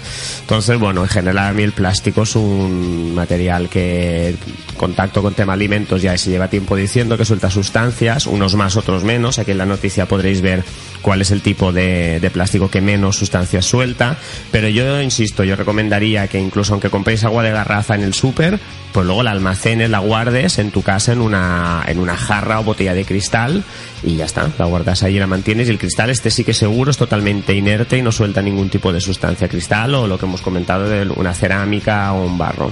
Yo también recomendaría a la gente que en la medida de lo posible se fijen si, si sobre todo si van a grandes superficies que pueden ver la zona de almacenaje, se fijen si el agua está al sol, porque hay un, hay un supermercado grande de, de Palma que, que pasando con el coche se puede ver perfectamente que tienen toda el agua embotellada, eh, que, la tienen toda al sol. O sea, mm, yo creo que, o sea, no, no voy a decir el nombre, pero mm, sinceramente, a lo mejor es por desconocimiento, pero pero dejar ahí litros y litros días y días al sol lógicamente no, no ayuda ni al sabor del agua que están vendiendo ni, ni al consumidor que, que, bueno que está que está ingiriendo sustancias nocivas para la salud. Mm, Yo diría la mejor agua, además yo lo sé porque durante muchos años de pequeño en casa teníamos una, la mejor agua con diferencia es la de cisterna, la que cae, la que recoges del tejado de tu casa, la llevas una primero dejas que llueva un poco para que limpie las cañerías y el tejado, luego una vez que se ha limpiado recoges y la guardas en una cisterna. Esa agua no tiene cal porque viene directamente de la lluvia, solo ha pasado por el sistema de recogida de tu casa y se ha guardado en una cisterna que no le aporta cal. Y es que es increíble el, el sabor, como, el, es como, como te llena el paladar un agua de cisterna y el sabor que tiene y todo. Es que no tiene nada que ver con un agua de, da igual, incluso de fuentes del de Tramuntana o de eso, y si ya no te digo nada de agua embotellada en supermercados o de grifo. Entonces ya sé que no, no todas las casas pueden tener cisternas, pero la gente que tiene casas de Farovila o en el campo y que mantengan las cisternas, que las cuiden y que, y que aprovechen esa agua que se almacena ahí, además a una temperatura ideal, eso sí que se guarda fresquísima en verano y, y eso es fantástico, el agua de mejor calidad. Luego hay otra opción para la gente que no tiene acceso a tener una cisterna en su casa porque vive en un piso en Palma, por ejemplo, que es la osmosis, que también es un proceso de filtros que le quita todo, con tan- bueno, le quita tan- te quita al agua todo, incluso los minerales. Sí, allí, yo qué sé, eso también de las Moses ha sido una campaña de marketing brutal, como Sí. las jarras britas, que sí, yo bien, Hombre, pero, pero... La, pero la jarra brida es un único filtro y la osmosis pasa por cuatro o cinco filtros. Sí, sí, pero es verdad, pero también la osmosis es un aparato que tienes en casa que consume electricidad, tienes que comprar No, no, no, sales... osmosis no consume electricidad. Nada de nada. No, lo que pasa es que Bueno, consume, consume muchos litros por eh, litro producido. Sí, eso O sea, sí. De agua, para cada litro no sé si tira dos o Sí, algo así. sí, sí, sí, sí, pero, pero no, no, no, no me ha enchufado a la red. Yo creo que esto es como todo, porque cuántas veces hemos hablado de temas de alimentación, que, que hay por una parte campañas, mucha información, desinformación, contrainformación, claro. No, yo, los yo sí, osmosis- yo sí que creo que la osmosis es un proceso bueno porque, bueno, yo tengo un medidor de calidad del agua y, y el agua la coges del grifo, la pasas por el medidor y te dan los niveles de 300 en Palma, por ejemplo, de, de dureza del agua y luego la pasas por la osmosis y se quedan 20, 25. O sea que realmente todos los procesos de, de limpieza que hace sí que, sí que son buenos. Lo que pasa es que esa agua queda desmineralizada totalmente. O sea, le quita los contaminantes, pero también le quita los minerales. Claro. Entonces, eh, hay cierto, o sea, un grado de, minerales sí tiene que tener. Claro, Entonces, sí, sí, sí. puedes a lo mejor cogerla, ponerla en una jarra de, de vidrio, como decías, y echarle un vasito de, de un agua así comprada en el supermercado, por ejemplo, y así pues le aportas un poco de mineral también. Sí, por cierto, ahora si, y si queréis para concluir ya, recomiendo a la gente en relación con este tema del agua y con un montón de alimentación, cada vez hay más gente preocupada los temas de alimentación, qué comer, qué no comer, qué pescado. Hay una web que se llama, bueno, está en catalán y en castellano. En, cast- en catalán se llama Ets el que y en, en castellano Soy como como creo que es así. Y también tiene una página de Facebook y yo recomiendo van publicando artículos sobre temas de nutrición, muy, bueno, simplemente temas de, de, de dónde conseguir un agua más sana, además mm, artículos de nutricionistas, de gente que sabe sobre productos ecológicos, qué, qué tipo de verduras tienen determinados minerales, yo que sé, para las embarazadas, de dónde obtener hierro que no sea de, bueno, embarazadas o gente en general que no sea de medicamentos, aportados que alimentos, de qué temporada, y hacen artículos súper buenos también sobre agua embotellada. Yo, la gente que le interese este tema, recomiendo buscarlos en Facebook Ujú. y mirar los artículos porque son súper interesantes. Y ahora, si quieres, lo colgaré en cero izquierdo. Sí, perfecto. Vale. Vale, bueno, Simplemente había un comentario, pero bueno, ya no hemos pasado por encima, que Miguel Iglesias preguntaba comentan- comentado, ¿qué comenta? lo del agua. Ah, vale, perdona, porque es que ahora no... Sí, sí. Estoy en lo que estoy. Prosigue, tío. prosigue, Parece prosigue, que no prosigue. estoy, pero yo estoy.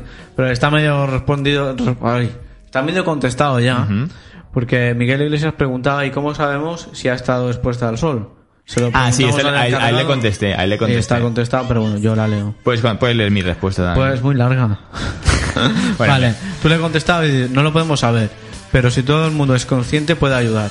Nosotros al, saber- al saberlo, no dejando el agua al sol, al igual que los negocios que en muchas ocasiones, ocasiones cometen ese error por desconocimiento, tal como has dicho anteriormente. Y de hecho, La, divulga- la divulgación de este estudio es importante.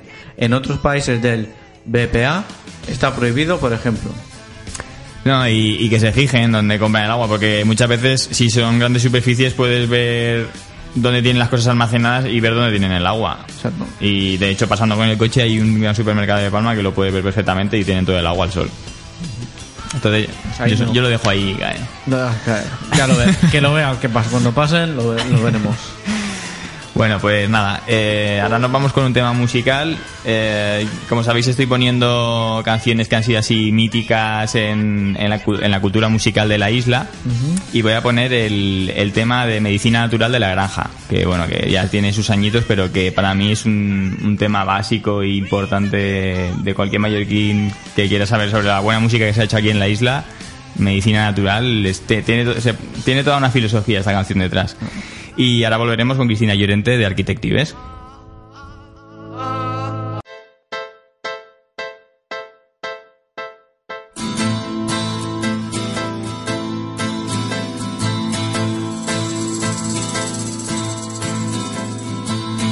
Ponle sal a tu vida.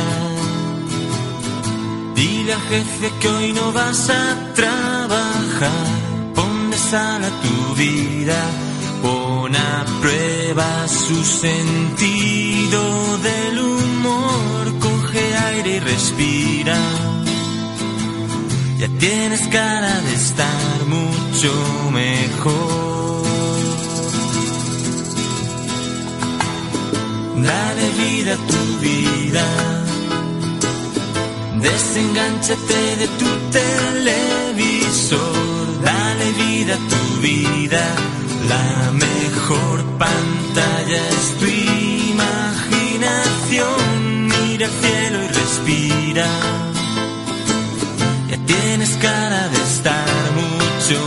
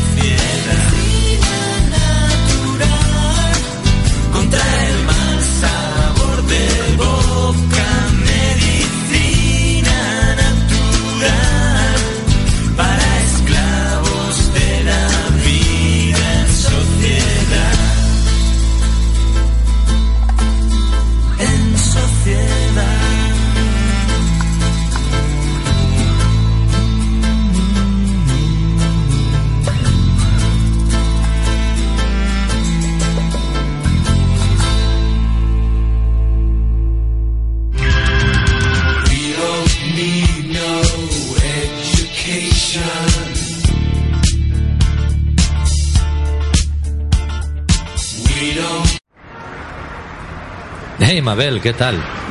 Hola, Chisco. Oye, qué camiseta más chula. Sí, la he hecho yo mismo con el diseñador online de uniformestrigo.com. Oh, uniformes Trigo, sí, me suena. Creo que mi empresa, de hecho, compra allí desde hace años. Sí, sí. Y ahora además de poder comprar uniformes para cualquier sector, también puedes diseñar tus propias camisetas, desde una unidad y a un precio de alucine. Uniformestrigo.com. Ropa laboral y camisetas personalizadas al mejor precio.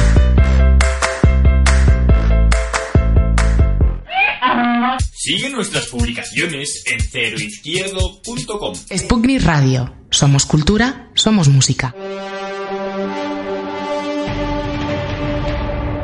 La entrevista.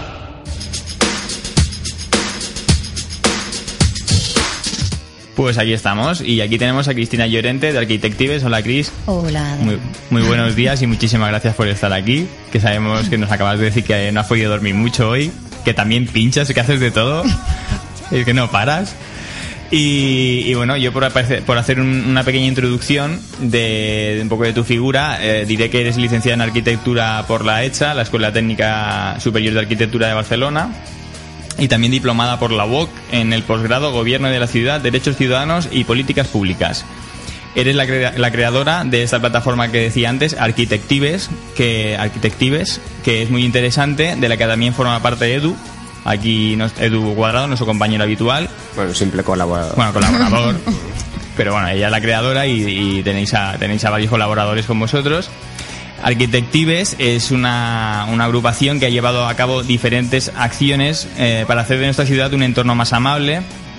Algunas de ellas han sido realmente virales, como por ejemplo puede ser Esto es una Biblio, que incluso salió en prensa y bueno, se, se arma un lío que luego lo, lo comentamos si quieres. Eh, pero tus actividades, bueno, los- las actividades de Arquitectives son mucho más amplias y abarcan, entre otras cosas, proyectos educativos para niños, reinventar espacios urbanos olvidados o promover campañas para sembrar eh, en los escoséis o alcorques, creo que se dice en castellano, de la ciudad.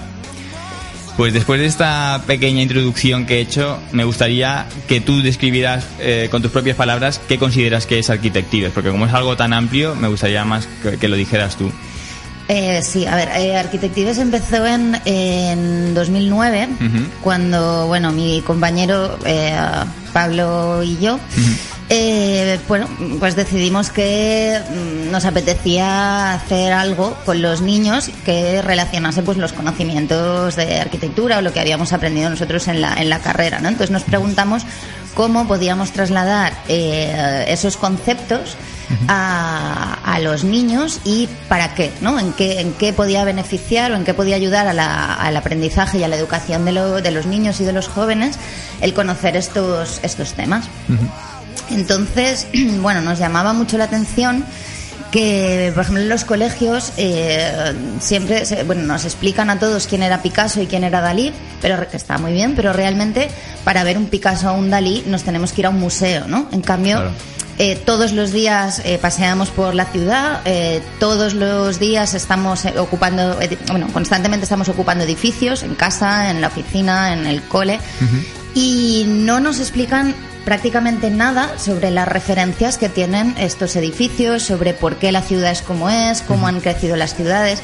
Eh, curiosamente, en todo el currículum educativo solo hay un bloque que creo que está en segundo de eso que dura, no sé, un mes, que habla sobre la ciudad contemporánea. A mí me parece alucinante, ¿no? Que toda, durante toda, toda la vida escolar nos estén machacando con las ciudades griegas y la, mm, repito, está muy bien, Sí, sí, sí. pero claro, nadie nos explica nada sobre, sobre la Sí, ciudad. parece como que ya lo tenemos que saber, ¿no? Todo, Claro. y no sé si- Y entonces al final hay una incultura en este sentido, un desconocimiento que nos lleva un poco a deambular por la ciudad y por los edificios que ocupamos sin entender y sin preguntarnos nada, ¿no?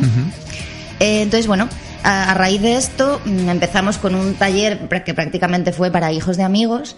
Eh, nos pusimos a investigar. En aquel momento en España no había mm, eh, prácticamente ningún colectivo que estuviera haciendo esto, pero lo que nos sorprendió fue que en el resto del mundo sí era un, una, un tipo de educación que se llamaba eh, eh, Built Environment Education, eh, educación en entorno construido, eh, que sí que se- sí que estaba como muy desarrollada, ¿no? Em, y nos llamó la atención que bueno estaba en países que son bueno tan evidentes como, como Finlandia, tan recurrentes a nivel educativo Sí. y a nivel a todos los niveles.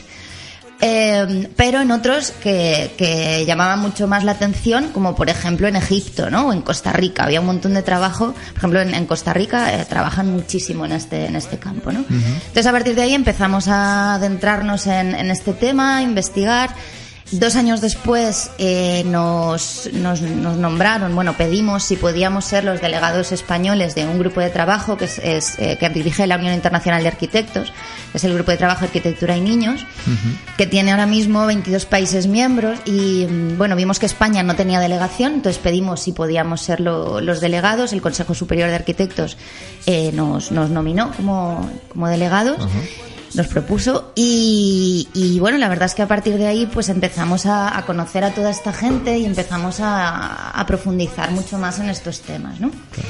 Eh, y luego también nuestro trabajo, que había empezado eso por talleres puntuales y casi casi anecdóticos, pues empezamos a trabajar más a nivel, a nivel de escuelas, en horario lectivo, con programas educativos más largos. Eh, luego, bueno, yo como has dicho, pues estoy especializada en participación ciudadana, entonces también tiene muchísima relación, ¿no? Porque en el tema de la participación Claro, a, a los políticos se, se les llena un montón la boca, ¿no? Con, con lo de la participación.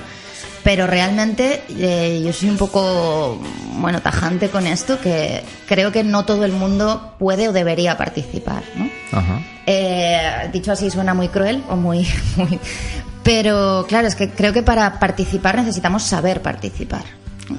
Porque a ti abren, abren una consulta sobre temas relacionados con la ciudad, pero si no, lo que decía al principio, si no tenemos conocimientos sobre eso, realmente podemos opinar, podemos tener una opinión mm, válida. Yo lo pongo muy en duda, ¿no? O sea, ¿no crees que cualquier ciudadano pueda opinar sobre cualquier tema porque necesitamos primero un aprendizaje previo, ¿no? Claro, yo creo que sí que todos podemos participar. Pero sabiendo de lo que hablamos. Claro, o sea, de repente se abre una consulta pública sobre, yo qué sé, las terrazas del Borne. Pero es que nadie tiene los conceptos claros, por ejemplo, sobre lo que es el espacio público, o sobre lo que debería ser, o sobre por qué el espacio público es Yo como creo es, que, no sé. que todo el mundo solo piensa en una cosa cuando abren algo así que es dinero, ¿no? Todo el mundo Sí. se enfoca siempre al negocio. Hmm. Pero, por ejemplo, en el Born fue un caso claro que... Hmm. A, mí, no- a mí tampoco me, me parecía mal que pusieran, porque también da como más vidilla a la ciudad, pero está claro que habría bastante en el mercado a, a muchos comerciantes y, y eso Ujú. siempre interesa, ¿no? Claro, y el hecho de ser, bueno, nosotros nuestro eslogan es construyendo miradas críticas, o sea, nosotros no pretendemos eh, formar arquitectos, ni muchísimo menos. Luego cada uno será lo que quiera ser, pero es que precisamente eh, da un poco igual lo que sea cada uno, ¿no? Porque si tenemos estos conocimientos, al final tendrás la, la, mm, la opinión crítica o la mirada crítica como para tomar determinadas decisiones, ¿no? Por ejemplo, te voy a poner una como muy, muy básica y muy sencilla. Por ejemplo, irte a cenar en coche y aparcar sobre la acera, por ejemplo. Ya. Eh, creo que en este sentido... La gente no lo mm, piensa. Que luego No. tú vas con una silla de ruedas y que, ¿no? Por. Claro, es un poco este, este, este criterio, ¿no? O a la hora de mm, construirte tu casa o pintar la fachada de tu casa de un determinado color. Me Estoy viendo ejemplos un poco absurdos, ¿no? Pero, no, pero pero sí. es, un, es un poco así, ¿no? Entonces, yo siempre cuando entro en una clase lo primero que les digo a los, a, lo- a los alumnos es esto, ¿no? Que yo ahora mismo me podría poner a opinar sobre cómo se empasta una muela, pero mi opinión tiene muy poco valor o Claro. nada en absoluto, ¿no? Porque no tengo ni idea de cómo se empasta una muela. Por opinar Claro. puedo opinar. Claro. Pero claro, el tema ciudad y tema Sí, que, que todo el mundo lo toca un poco, y es más complicado. todos la- somos que- arquitectos, sí. todos somos seleccionadores nacionales Sí, sí, de. Entonces, Sí, todos con somos el fútbol también pasa un poco eso. ¿eh? y bueno, siguiendo un poco con todo lo que hacéis, eh, eh, ¿qué, qué formatos tenéis? Eh, porque, porque me estabas diciendo, empezasteis haciendo como pequeños talleres, pero luego ahora estáis haciendo cu- cursos lectivos en escuelas, ¿no? Sí. Bueno, estamos trabajando a nivel de colegios con programas educativos, pues más de mayor o menor duración. Seguimos con los talleres puntuales. Eh, pero bueno, a nivel educativo nos parecen más interesantes pues o los programas trimestrales o incluso el, el programa anual que hemos impartido ya en, en varios colegios de Palma, ¿no? Ajá. Eh, porque claro, ahí pues sí puedes eh, hacer un seguimiento de- del alumno, luego ellos también ven una línea, porque si al final los talleres puntuales Sí, ahí se pues se lo pasan bien y algo se les quedará, pero luego no hay continuidad. Lo interesante es que Claro. exista una continuidad con eso y que vayas viendo un poco lo que ellos van absorbiendo y cómo lo van aplicando a su día a día, ¿no? Aparte nos parece eh, una herramienta transversal muy potente el tema de la ciudad y el tema de la arquitectura porque estás hablando de todas las asignaturas. Tú cuentas, está- eh, cuentas eh, cómo ha sido el crecimiento de Palma, estás hablando de historia, estás hablando de medio, eh, estás hablando de sociales, de, de religión incluso. si Sí, sí, es que la, la ciudad en la que vivimos es donde se encuentra todo. Claro, sí, incluso pues eso, estás practicando pues eh, lengua porque introduces conceptos nuevos, matemáticas si empiezas a hablar de estructura, de estructuras, física, etcétera, etcétera, ¿no? Entonces, eh, nos parece una herramienta transversal que, que además funciona muy bien, porque es algo que ellos tocan todos los días, ¿no? No es, no es,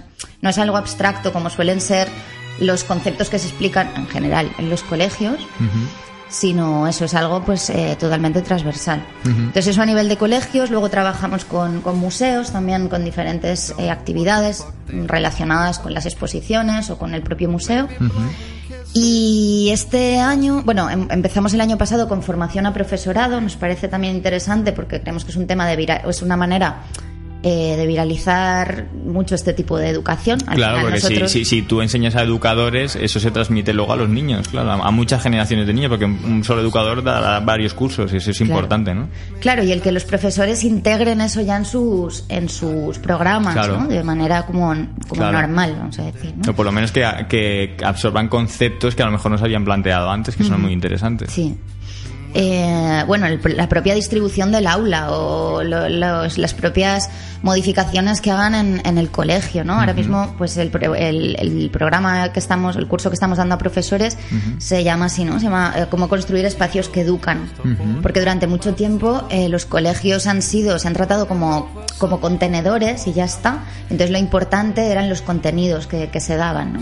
Pero el desaprovechar el potencial de la- del propio edificio de la escuela como, como aspecto educador es muy importante, ¿no? O el, o el camino que hacen los, los chicos, los chavales desde su casa al colegio. Ese camino, hay una cantidad de cosas para aprender en ese... Sí, basta ver que, que en otros países, que creo que en Finlandia, y ya están abri- abriendo escuelas con un, un nuevo concepto total, que todo es un espacio grande en el que eh, para aprender tienes que experimentar, ¿sabes? Es, eso- Mm. es otro rollo totalmente diferente. Sí, aquí ya se está, bueno, se está empezando a hacer también, y, pero ahora también esto se, se enseña como algo súper innovador Ya. y este concepto en realidad viene de los años 60. Entonces, ya, ya, ya. Pero en las escuelas como Montessori. ha habido un frenazo a veces Mm. en la educación, ¿no? Y aparte en España con, con los constantes cambios de reformas educativas, creo que nunca se ha- no se ha llegado a arrancar nunca con algo interesante. Mm, Sí, pero es eso, o sea, la- las escuelas de todo esto empezó un poco en las escuelas de la de la posguerra en España hasta hace Ujú. hasta hace nada, hasta ayer casi casi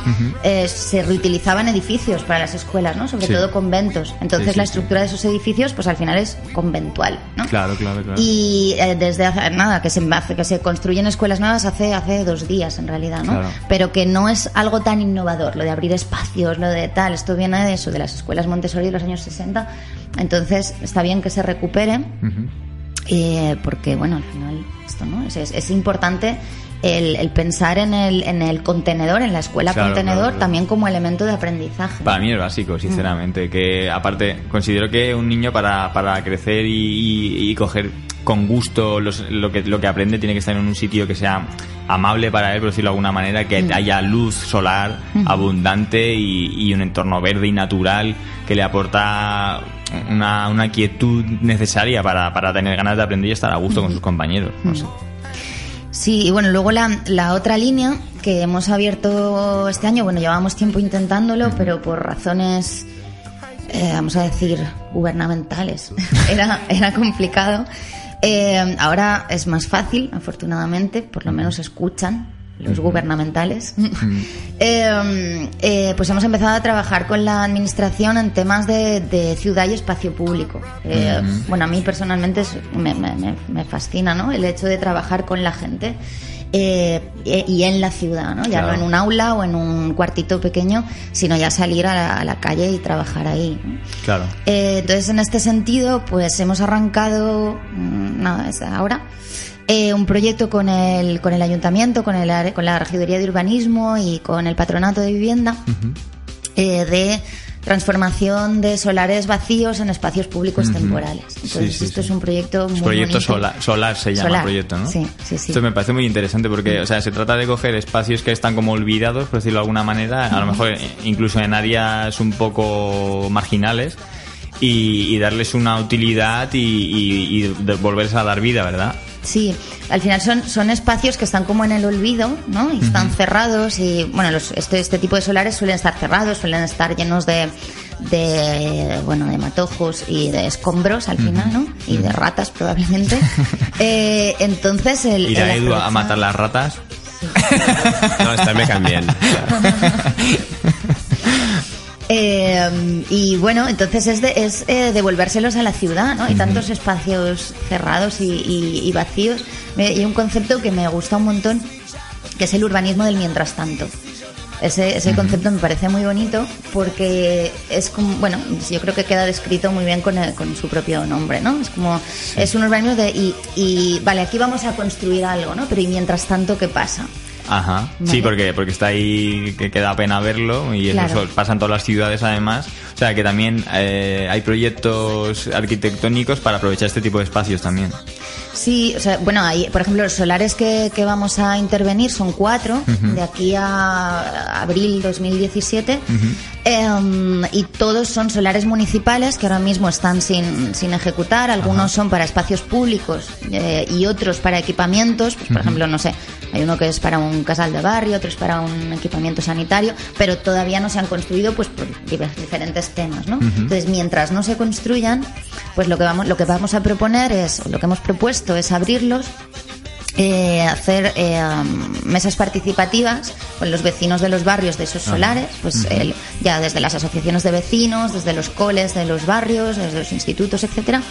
Y entonces a, a través de esas mesas serán los propios vecinos los que diseñarán esos espacios. ¿no? Nosotros no vamos a actuar como Impositivamente, ¿no? O sea, no, no, no. O sea, nosotros ahí no vamos a ser eh, arquitectos proyectistas. Ujú. Si no, vais a, vais a facilitar que los vecinos puedan proyectar en esos terrenos lo que hay, lo que ha- bueno, no, no podrás tener contentos a todos, pero en la mayoría, en la medida de lo posible, lo que ahí se quiera mover, ¿no? En, en ese Sí, vecindario. Sí, sí, lo que vamos a hacer es, es eso, es acompañar ese proceso, ¿no? Y dar viabilidad a, los, a las ideas que salgan, ayudarles con el diseño y tal, pero lo que pretendemos es que se involucre el, el mayor número de gente posible porque el éxito de este proyecto está ahí, ¿no? Está en, en cuánta gente se involucre, tanto en el diseño como en la construcción, porque les vamos Claro. a pedir también que nos ayuden a que, que participen en la construcción de- de- Ajá. del solar, ¿no? Eh, y básicamente es importante eso porque cuando la gente participa de su ciudad es cuando pues se la se la hace se la apodera de alguna manera en el buen sentido Claro, eh, la siente más suya y por tanto la respeta más claro. Siempre estamos acostumbrados a que, a que nos lo den todo hecho. Al final, Sí. la- los gobiernos son una especie de, mm, de centro comercial, o siempre han sido siempre un, un centro comercial que, que te ofrece servicios y entonces tú los, los adquieres, sea más o menos tu mayor o menor tu poder adquisitivo, ¿no? Eso es- eh, funciona así. Sí. Y, eh, en pirámide, desde la época feudal, pues ha funcionado en pirámide y seguimos funcionando en pirámide. Ahora parece que la pirámide de alguna manera se está, está perdiendo un poquito esa, esa forma, ¿no? Vamos hacia una cosa bastante más horizontal, queda mucho. Pero, pero bueno, la idea es un poco esa, que, que ya dejemos solo de estar esperando que nos caigan cosas de arriba, que nos caigan plazas, que nos caigan parques, Claro. que nos caigan edificios públicos y diferentes servicios. Y vamos a proponer, ¿no? Vamos a proponer nosotros y vamos a intervenir nosotros. Hay que, hay que involucrarse, porque si no la ciudad queda como una especie de escenario raro que no. Sí, me parece buena, buena idea. Y de hecho, vosotros tenéis experiencia anterior en, en este tipo de aspectos, como por ejemplo en la iniciativa Escocei, Ujú. esa que comentaba que plantáis, eh, bueno, que los vecinos de los barrios y tal plantan en, en, bueno, en, en estos cuadraditos donde están plantados los árboles, pues también si alguno está desaprovechado se aprovecha, o, o, se, o sea, alrededor de los árboles, pues ahí. Y esto es una cosa que se ha hecho conjuntamente con los vecinos de las zonas, ¿verdad? Sí, esto ahora mismo, bueno, se empezó en, la, en el barrio de, de Santa Payesa. Con la, con la asociación de vecinos y ahí pues fueron varios vecinos los que los que plantaron los alcorques. Además me encanta porque esta palabra que no nadie sabía Es que, qué eh, eh, significaba. sí, sí, ¿no? es- escocés y en- alcorque. y en mallorquín es tan bonita. Escocés, ¿no? sí, sí, sí. Eh, y, y eso, y, y salieron a plantar, entonces me parece precioso de repente ver a una señora regando su pequeño jardín en, en, eh, en- a los pies de un árbol de la ciudad, ¿no? Claro. Y en ese sentido iba también lo que la- el, el proyecto de las cabinas, lo que, lo que comentabas al Sí. principio, ¿no? El, Sí, el sí, darse sí, cuenta de que, es- que cosas que pasan en la ciudad, cosas que pasan y que no tienen ningún sentido, ¿no? Eh, ahí empezó ese, ahí empezó el, el proyecto. Eh, bueno, yo llevaba bastante tiempo viendo un montón de cabinas de teléfonos vacías Ujú. en la ciudad, ¿no? Entonces eso al final es un tótem que está ocupando una Un parte de espacio público, que no sirve para nada más que para darle publicidad telefónica, ¿no? Entonces, bueno, se, se me un día así de aburrimiento, supongo, y dije, pues vamos a hacer algo aquí. Y, y en esto sí que Edu fue un cola- el, el primer eh, colaborador y que primero secundó mi pequeña locura. Eh, um, y entonces salimos un, un di- un día como a las 11 de la noche, con nocturnidad y alevosía, eh, a, a construir la primera bibliocabina, ¿no? Que estaba en la Rambla. Entonces nos Sí, fuimos ahí, eh, que los dos, éramos, la primera éramos solo los dos. Y, mm, y montamos, montamos dentro de la, del cubículo, del nicho este de las, de las, de las cabinas, sin teléfono montamos unos estantes y dejamos unos libros, ¿no? Con, con dos, un hashtag, que era esto es una biblio, y unas mini instrucciones, que era coge uno, deja otro, ¿no? Eh, abrimos una página en Facebook y de repente fue como un bombazo. En menos de un mes teníamos 1500 seguidores, la gente Imagínate. comentando en Twitter, en haciéndose fotos, Apareciendo en prensa apareciendo también. en prensa, acabó apareciendo en un periódico de México. ¿Ah, sí? No sé por qué. En México siempre está muy enfocados en todo lo que pasa en España, ¿eh? Sí, sí. Siempre les interesa mucho todo Sí. lo que hay por aquí. Y esto, bueno, bueno, tuvo su- sus altibajos que a mí siempre me parecían hecho, altis. porque- la, la primera noche creo que tuvisteis un atraco de libros, ¿no? Sí, claro, o sea, es eso, ¿no? Cuando las ciudades no, cuando las ciudades no están acostumbradas a que les pasen esas cosas, claro, Coge el libro y no vete. son normales, claro, entonces de repente ven algo en el, en- en- en el espacio público, da igual lo que sea. Yo no sé, estoy segura que la persona que cogió todos los libros le daba igual, era porque se podía coger. ¿no? Ya, ya, ya, sí, No. sí, Creo que fue Robert. Ah, no, no. No, yo no quiero parecer inculto, pero libros no, pero si hubieran sido DVDs a lo mejor. Se ve en, en screener ahí. Seguro. Pues ya te digo, todo este proyecto tuvo sus altibajos, que lo que decía, a mí siempre me parecieron en positivo. Porque, bueno, primero pues fue Maya la que retiró los libros y los tiró a la basura. Esto nos llegó una foto de eso Sí, y esto vi. de repente fue súper viral y todo el mundo, "Ah, Fahrenheit. Em, y entonces a partir de ahí pues la volvimos a montar, luego fue Telefónica que nos tapió las cabinas, pero luego eh, eh, convocamos a gente así en general para hacer una guerrilla conjunta una noche también a las 11 de la noche, creo que O era. sea, la cosa iba creciendo, ¿no? Claro. Entonces, para guerrilla de resistencia. Sí, sí, sí. Y esta guerrilla fue pues para montar eh, nueve cabinas a la vez. Montamos nueve, nueve bi- bibliocabinas. Y el de Maya, me cago en la leche. No, los de Maya desde que- ayuntamiento. que ellos no tienen, o sea, realmente ellos no lo quitarían. Lo que pasa No. que cumplen órdenes. Claro, pero desde el ayuntamiento se, se manifestaron a favor. Dijeron que ellos emitían Claro. un comunicado de Maya que eso no se tocaba, que si Ajá. aparecían bibliocabinas o cualquier otra iniciativa de este tipo, que no se tocaba. La propia Neustruyols Ujú. eh, hizo este comunicado en Twitter. O sea, Ajá. Y, pero bueno, luego vino el superlobo de Telefónica. Telefónica. Y entonces de repente las tapió, pero solo tapió las que estaban intervenidas, porque sigue habiendo cabinas. Ahora advierto que esto es muy peligroso porque ahora, o sea, cuando Hasta cuento esto, ley o algo así, no, ¿no? no, no, cuando cuento esto, de repente la gente dice, pero si no hay cabinas en la ciudad y cuento esto y luego empiezas a ver cabinas por todas partes, se convierte en una especie de enfermedad. Yo, yo, yo a mí me volví un poco loca después con, con esto, ¿no? Que por eso, cuidado porque es súper adictivo el encontrar cabinas vacías.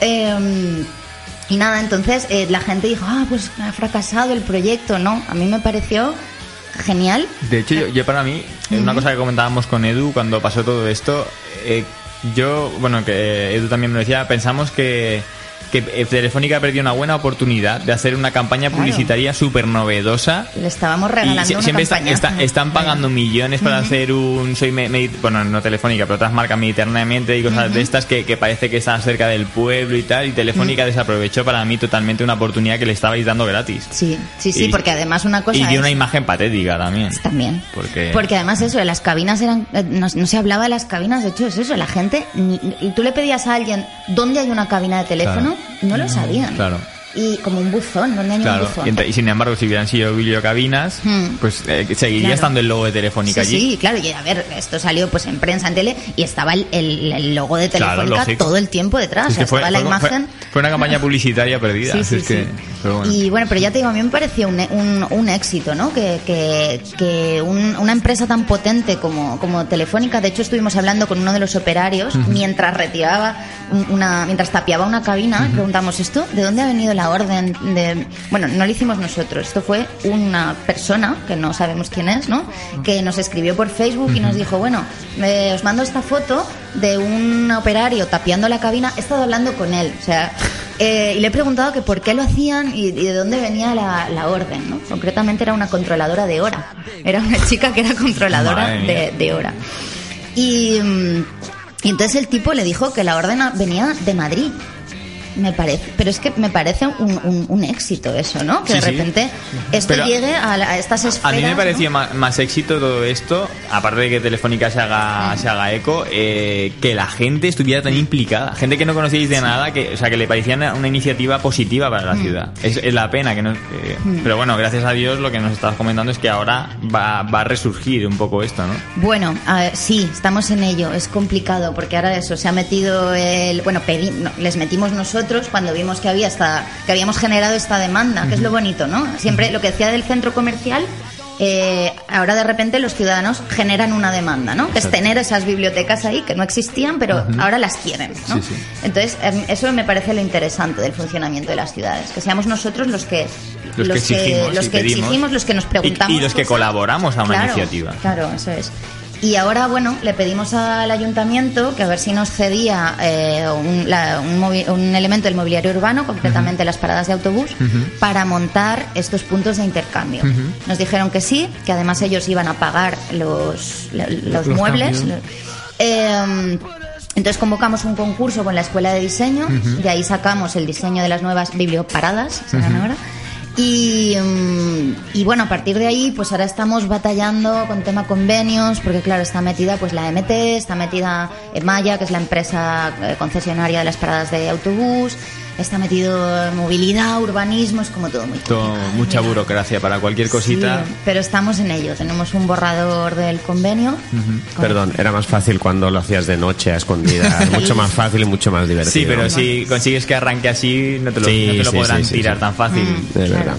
Yo creo, yo creo que, que sí, que hay que, hacer, que, hay que hay que lucharlo así como lo estáis haciendo. Vale, para empezar, eh, exigi- o sea, generando una demanda, Mm. como se hizo de primeras, aunque tuviera que ser un acto así de noche a escondidas y tal, que eso ya genera una demanda. Y ahora que ya es conocido y que está la demanda, me parece Mm. súper bien que lo, que lo estéis moviendo así, porque es la manera positiva de hacer algo, Mm. que las instituciones se vean un poco forzadas a, a ayudar a este tipo de iniciativas y que las empresas privadas se den cuenta de que la ciudad no es suya.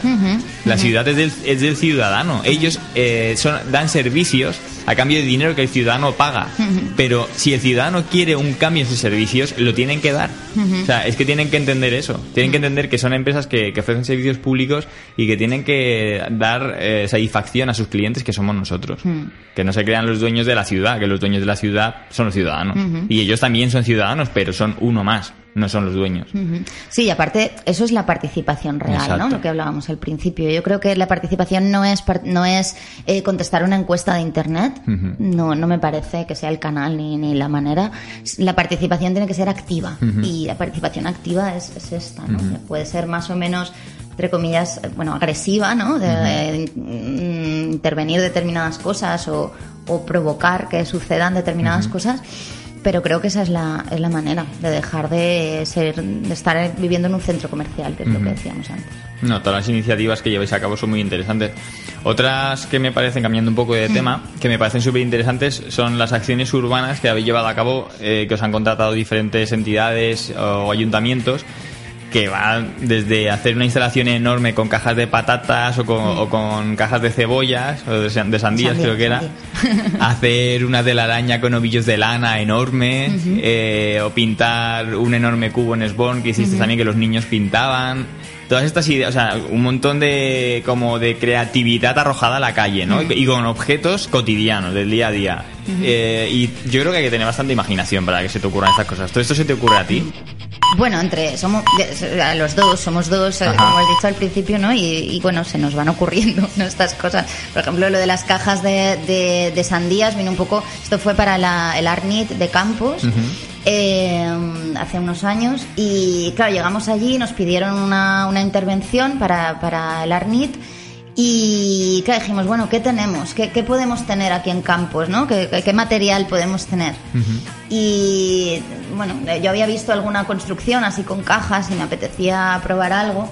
Y claro, le preguntamos a, a los chicos de, de campos, de, bueno, te- podríamos, ¿pensáis que nos podrían prestar alguna cooperativa o algo, algunas cajas de, de fruta? De repente hicieron una llamada. Y nos dijeron, "Bueno, se os sirven 400. Bueno, vamos a ver qué se puede hacer.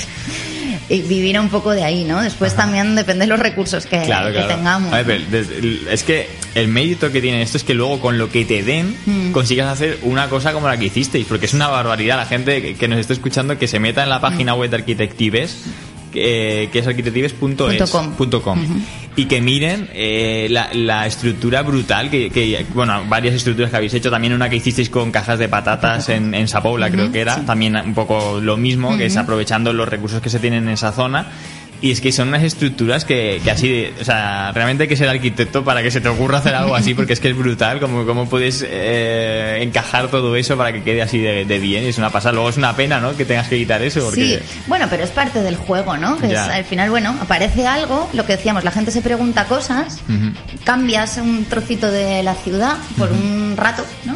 Claro. Y ya está, y luego desaparece. Pero eso yo creo que hace que alguna gente se quede como dándole vueltas. De, Claro. Ay, igual, a lo mejor podríamos hacer. Y sobre ¿no? todo los niños. Sí, Que, sí, que, lo- que- sí. que han sido partícipes en la creación de esas cosas, Claro. lo que les queda a la cabeza a esos niños de que realmente se pueden hacer grandes cosas eh, haciéndolos todos juntos y pasando un buen rato incluso. Y luego el hecho de jugar en la ciudad, ¿no? Es, viene un poco todo al hilo de lo que está- hemos estado hablando todo el Sí. rato.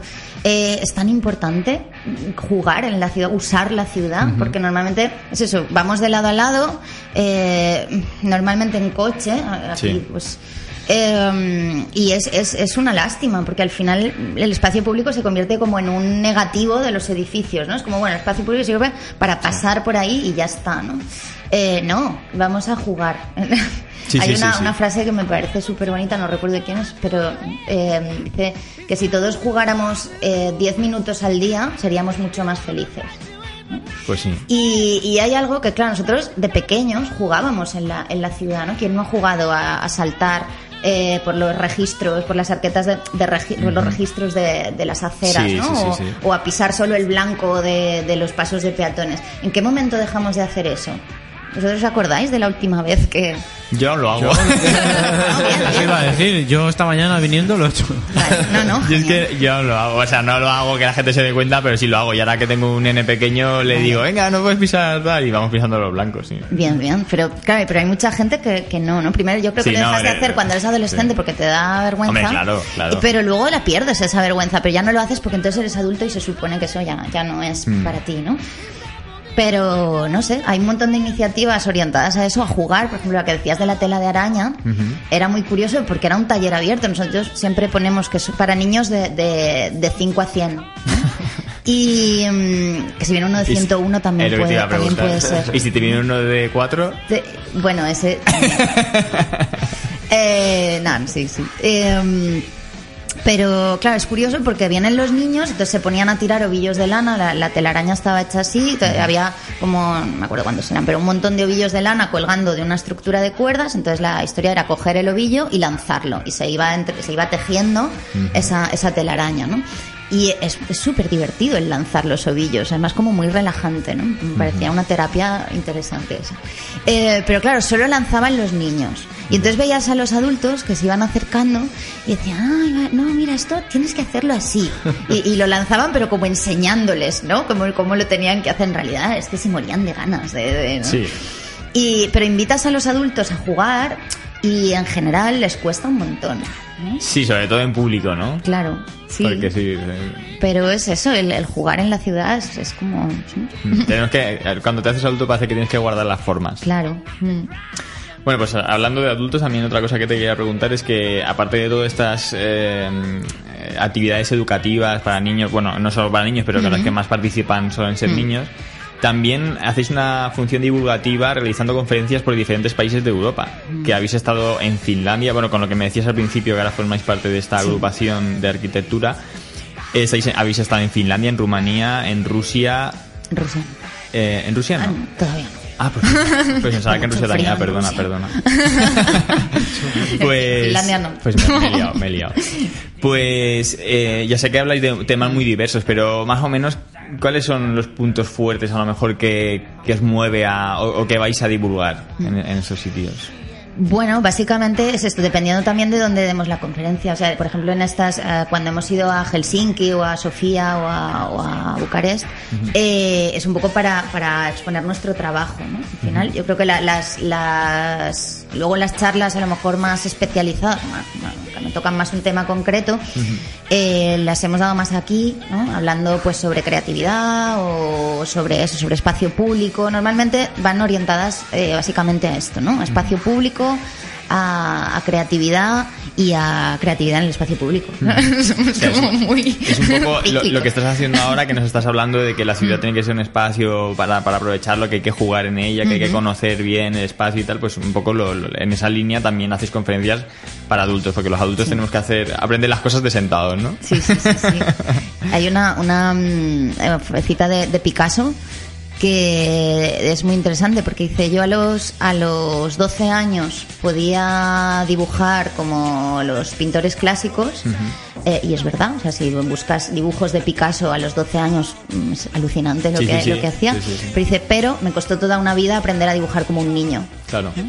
y me parece muy muy indicativo en todos los en todos los campos no solo en pintura no tendríamos que, que aprender a eso a ser a ser niños todo el tiempo no Sí, Mm, se nos olvida. mm. ¿Y, y cómo es que habéis salido casi más por Europa que por el resto de España? Porque por España no habéis ido mucho, ¿no? Aquí no hay no hay demanda de este tipo de educación alterna, bueno, alternativa, de, de este no hay visiones de cómo es la ciudad y tal. Esto en España no se mueve mucho. ahora mismo está bueno sí que se, se ha creado una red en, en, en España eh, de bastantes colectivos que que sí que se están dedicando a esto. Algunos salimos un poco por así, bueno, como nosotros a nivel anécdota y luego te vas metiendo. Otros me imagino que es, fue más, porque por ejemplo en el momento de la crisis pues florecieron muchos grupos de estos. Claro, Claro. entiendo que los arquitectos teníamos que buscar otras salidas. Eh, no fue, en en ese sentido no fue nuestro caso, porque de hecho cuando empezamos Arquitectives, tanto Pablo como yo estábamos trabajando en, en empresas, yo estaba en la administración, entonces, bueno, al principio estábamos cómodos, pero bueno, yo en la administración no estaba muy cómodo. Em, pero bueno, sí que ahora sí que es verdad que hay bastantes colectivos y tenemos una, una red que se llama Playgrounds, en, que tiene un grupo de Facebook, si, si lo queréis buscar, em, que sí que es bastante, bueno, empieza a ser bastante activa, ¿no? Y hay gente que hace cosas muy interesantes. Eh, bueno, también eh, pues eh, diseñando diferentes materiales educativos, que bueno, ahora nosotros también hemos contribuido a eso, hemos publicado, a finales del año pasado publicamos un, un cuento para, para niños que se llama Edu y la mejor casa del mundo, no tiene nada que ver con Edu. Hombre, Edu, aquí a veces ha hablado de, de también cómo se puede mejorar con la ecología y con las Claro, ciudades y claro. demás. O sea, que tiene, tiene que ver, tiene que ver. Sí, sí, sí. Pero bueno, el título, el título viene- es, es Edu, es eh, era el nombre, Eduard era el nombre de, mm, de Le Corbusier, de uno de los de los arquitectos, eh, bueno, como más importantes del movimiento moderno, ¿no? Ajá. Em, pero bueno, eh, entonces eso, hay, hay otra gente que también está, bueno, está haciendo cosas muy interesantes a nivel divulgativo, a nivel de material educativo, etcétera. O sea, que ya está también, está, está arrancando ya a nivel nacional.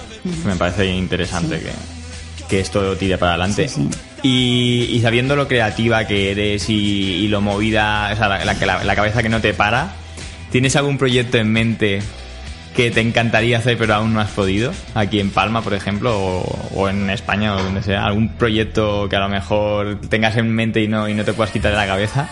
¿O no? ¿O ya lo has hecho todo lo que, tenías- todo lo que te pasa lo sueltas? No, eh, hay algo. eh, eh, sería comprarme una pisonadora y pasar por todas las aceras de San Magín. Avisando previamente para que se quitase la gente, pero las- la- para cargarme todas las terrazas de donde no tendrían que estar y los coches aparcados encima de la acera. Ya, ya, Ese es mi proyecto fetiche. Lo haré. bueno, eso. Así de delicada. Tengo, y- tengo amenazado al ayuntamiento, de hecho, que si no lo hacen ellos, voy a tomar yo mi. voy a tomar la justicia por mi mano. Es un poco una guerra particular, ¿no? Edu sabe que lo haré. Sí, sí, sí. Una persona bastante. Bueno, si algún día tenemos que te vas a alquilar una pisonadora, avisa- avisaré por la zona que se vaya de ahí la gente que, que puede morir. No, sí, ahora fuera de coñas. Eh, no, lo- eh, la, la historia un poco es seguir, eh, no sé si creciendo, pero cambiando, ¿no? Lo, yo- lo, lo que me parece interesante de, de nuestro proyecto es que va cogiendo como diferentes caminos, sin, casi sin, sin provocarlo, ¿no? Ajá. Entonces, de repente, un año estamos más metidos en temas de participación, otros se abre una puerta hacia proyecto social, que ahora también hemos empezado a trabajar con, con- con adolescentes en riesgo de exclusión. No sé, se van abriendo como puertas, que un poco esa sorpresa es lo, lo que me parece una de las cosas que me parecen interesantes del proyecto. O sea, no limitarse a algo, sino estar abiertos a, a las mejoras que vayan surgiendo y que en, lo- en las que vosotros podéis ayudar. Y bueno, hayas dicho de una zona lo que harías, pero eh, si pudieras implantar a nivel general en Palma una mejora, tú que eres arquitecta que- y que estás tan implicada con el desarrollo de las ciudades y demás, ¿qué, qué, qué cambiarías en una ciudad como Palma? Eh, uf. Pues a ver, a nivel de centro, a nivel Palma Centro, tengo muy claro que la cerraría los coches totalmente. O sea, sería peatonalizar entero el centro de Palma. O sea, Palma es una ciudad que en 20 minutos vas de punta a punta caminando. Mm, es una ciudad plana, bueno, bastante plana. Sí, o sea, el centro sí, Eh, el centro es sí, plano. o sea, tienes bueno la parte alta y la parte baja, pero ya Sí, está. pero- O sea, eh, y me parece aberrante que siga habiendo tantos coches en, en la ciudad. Palma es eh, la, no sé si es la segunda o la tercera ciudad con mayor índice de motorización del mundo. Esto lo hemos hablado aquí en el programa. El, el año pasado eh, la, la provincia con más matriculaciones fue, fue en Baleares y la mayoría de coches eran eh, diésel, que contaminan un montonazo. O sea, una co- tenemos unos índices de contaminación súper elevados para el tamaño de la ciudad Sí. que tenemos. Entonces, eh, claro, eso, es- eso sería como el cambio que haría en el primordial. Y luego a nivel de ensanche es que hay mucho trabajo, o sea, desde mejorar la- el, la- el- el transporte público, las líneas de autobús, por ejemplo, eh, y bueno, pero sobre todo eso con el sistema de movilidad. O sea, habrá- hay que trabajar un montón en el sistema de movilidad, tema de lo que decíamos de reducción de, de coches, eh, y luego, pues, tema de replantearse, yo qué sé, pues todas las aceras del ensanche, o todo, no sé, estamos, vivimos en un ensanche con aceras de un metro y gracias. ¿no? Entonces. Bueno, estas cosas. Sí, es, es muy- es muy triste que la ciudad está pensada para los coches ahora mismo, es- Sí. es, patético. Y mucha pedagogía falta ahí. No solo intervenciones, sino explicarle a la gente Sí. por qué, cómo y... Sí, basta ver cuando Blanquerna se, se hacía peatonal, había un montón de quejas y tal, y ahora todo el mundo es- está súper feliz, ¿sabes? Pero luego ahora lo querrás hacer en otra calle y te volverán, la gente se volverá a poner en contra. Bueno, también los medios de que a lo mejor funcionan para un partido, para otro también arrastran un poco a, a la opinión pública donde les interesa, pero, pero basta que la gente piense por sí misma, que, miren cómo es Blanquerna hoy y que piensen cómo era antes. Ujú. ¿Qué les hace más felices como ciudadanos? Porque es que lo que dices tú, para moverse por Palma no hace falta que todos vayamos en coche, ni mucho menos. Y luego, pe- perdón, quiero hacer un apunte que, que a veces no hace falta tampoco tener grandes ideas, basta con que viajes un poco, salgas un poco de tu isla, de tu burbuja, te mueves por algunas capitales españolas que han peatonalizado sus centros desde hace más de 10 años, fantásticas ciudades como Oviedo, yo Felipe, la primera vez que fui a Oviedo, San Sebastián, que fueron de las primeras en peatonalizar y poner carriles bici, y dices, madre mía, o sea, no hace falta ser un lumbreras, basta ir a ciudades, Ya, dices, ya. "Hostia, esto Sí, no, funciona, no se podría aplicar a Palma, punto. No es ciencia ciencia Y no, no, y luego, por ejemplo, creo que es Pontevedra, ¿no? Que tiene una peatonalización brutal, un sistema de movilidad, y dices, funciona, es posible, y además la gente es más feliz, está- hay menos contaminación, menos ruido, entonces, vamos, eh, simplemente ver lo que dices tú, observar y ver qué cosas funcionan y qué cosas no. Ya, pero luego aquí entran los intereses que, que haya, ¿no? Aquí Claro. hemos, hemos La venta de coches. Claro, mm, bueno, por una parte la- Por una- bueno, las sí. empresas privadas y luego los gobiernos que favorecen a las empresas, pr- que van a, en esa línea, favorecer a las empresas privadas. Nosotros hemos estado muchísimos años bajo mandato de un gobierno que, mm, o sea, la- la- la- su, su principal objetivo era tener contentos a los hoteleros, tener contentas a las grandes empresas. Entonces, eso repercute en la ciudad, pues de esta manera, ¿no? Tenemos la ciudad que tenemos porque se ha ido hacia, hacia ahí. Y siempre que ha habido algún intento de, de cambiar las cosas, ha sido un intento súper tímido, que ahí yo, yo critico un montón a, a la, a la izquierda que ha habido hasta ahora, porque siempre han ido como con el culo estrecho a hacer las cosas y luego reculan, y entonces así no, así no hay cambios. O sea, bueno, y, aparte, y algo- aparte que se les han tirado al cuello también. como- bueno, como pero es que va, pero va a pasar, o sea, es que tú, cada cambio que hagas, se te- pero por, por eso hablo- decía que es tan importante la pedagogía. Si tú impones un cambio, la gente se va a quejar y se van a seguir quejando porque no hay esa cultura. Aquí Claro. tenemos la cultura de ir a comprar el pan en coche. Yo creo que la única manera de cambiar el presente es mirar hacia el futuro, como habéis hecho vosotros arquitectives, y, y apostar por los niños. Porque es que yo creo que cuando ya los niños crezcan con otros con, con- con otra visión de, de lo que es una ciudad, es, es que, es que si, si no dejamos que los niños crezcan y lo cambien ellos, yo creo que, es que los adultos de hoy día son, o sea, solo piensan en, en dinero y en beneficio. Y así es que, no, o sea, hay que, hay que pensar en beneficio para, la para los ciudadanos. Una ciudad es para el ciudadano, no es para un coche. No es para que ruede un coche una ciudad. Es que yo es que lo, lo veo tan claro eh, eh, cómo está organizada una ciudad y, y lo poco práctica que es para un ciudadano. que, que gente mayor, o sea, es que no, no es práctico, no se puede vivir en una ciudad. Y realmente no es, es así porque se ha pensado para ir en, en- en coche de un punto a otro, meterlo en el parking, comprar y volver a tu casa. Sí. No para vivir la ciudad. El American Dream. ¿no? Exacto, sí. Sí, pero es que en American Dream viven, eh, no todo el mundo, pero la gran- la- las grandes zonas donde, donde tienen grandes centros comerciales viven en casas de zonas residenciales, que es normal que tengan que ir en coche porque están a kilómetros.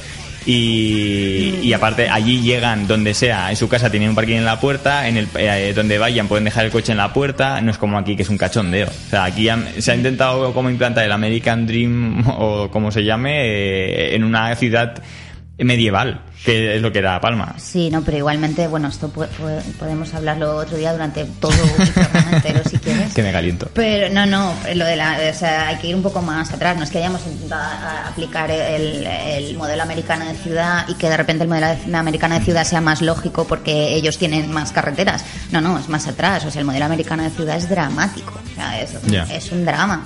Sí, sí, y, sí. Ah. y- y aquí también tenemos esas zonas. O sea, no, no, no a esta escala, pero toda la zona de Marrachi, Sí, todo cierto. eso es modelo americano. Cierto, y, cierto. o sea, esto podemos hablar Sí, sí, sí, no, te entiendo perfectamente que, que lo que hace falta es un cambio de modelo. No es solo que allí esté bien y aquí no. No, no, no, es que el, modelo no, claro. funciona. Eso, eso también estoy de acuerdo, lógicamente.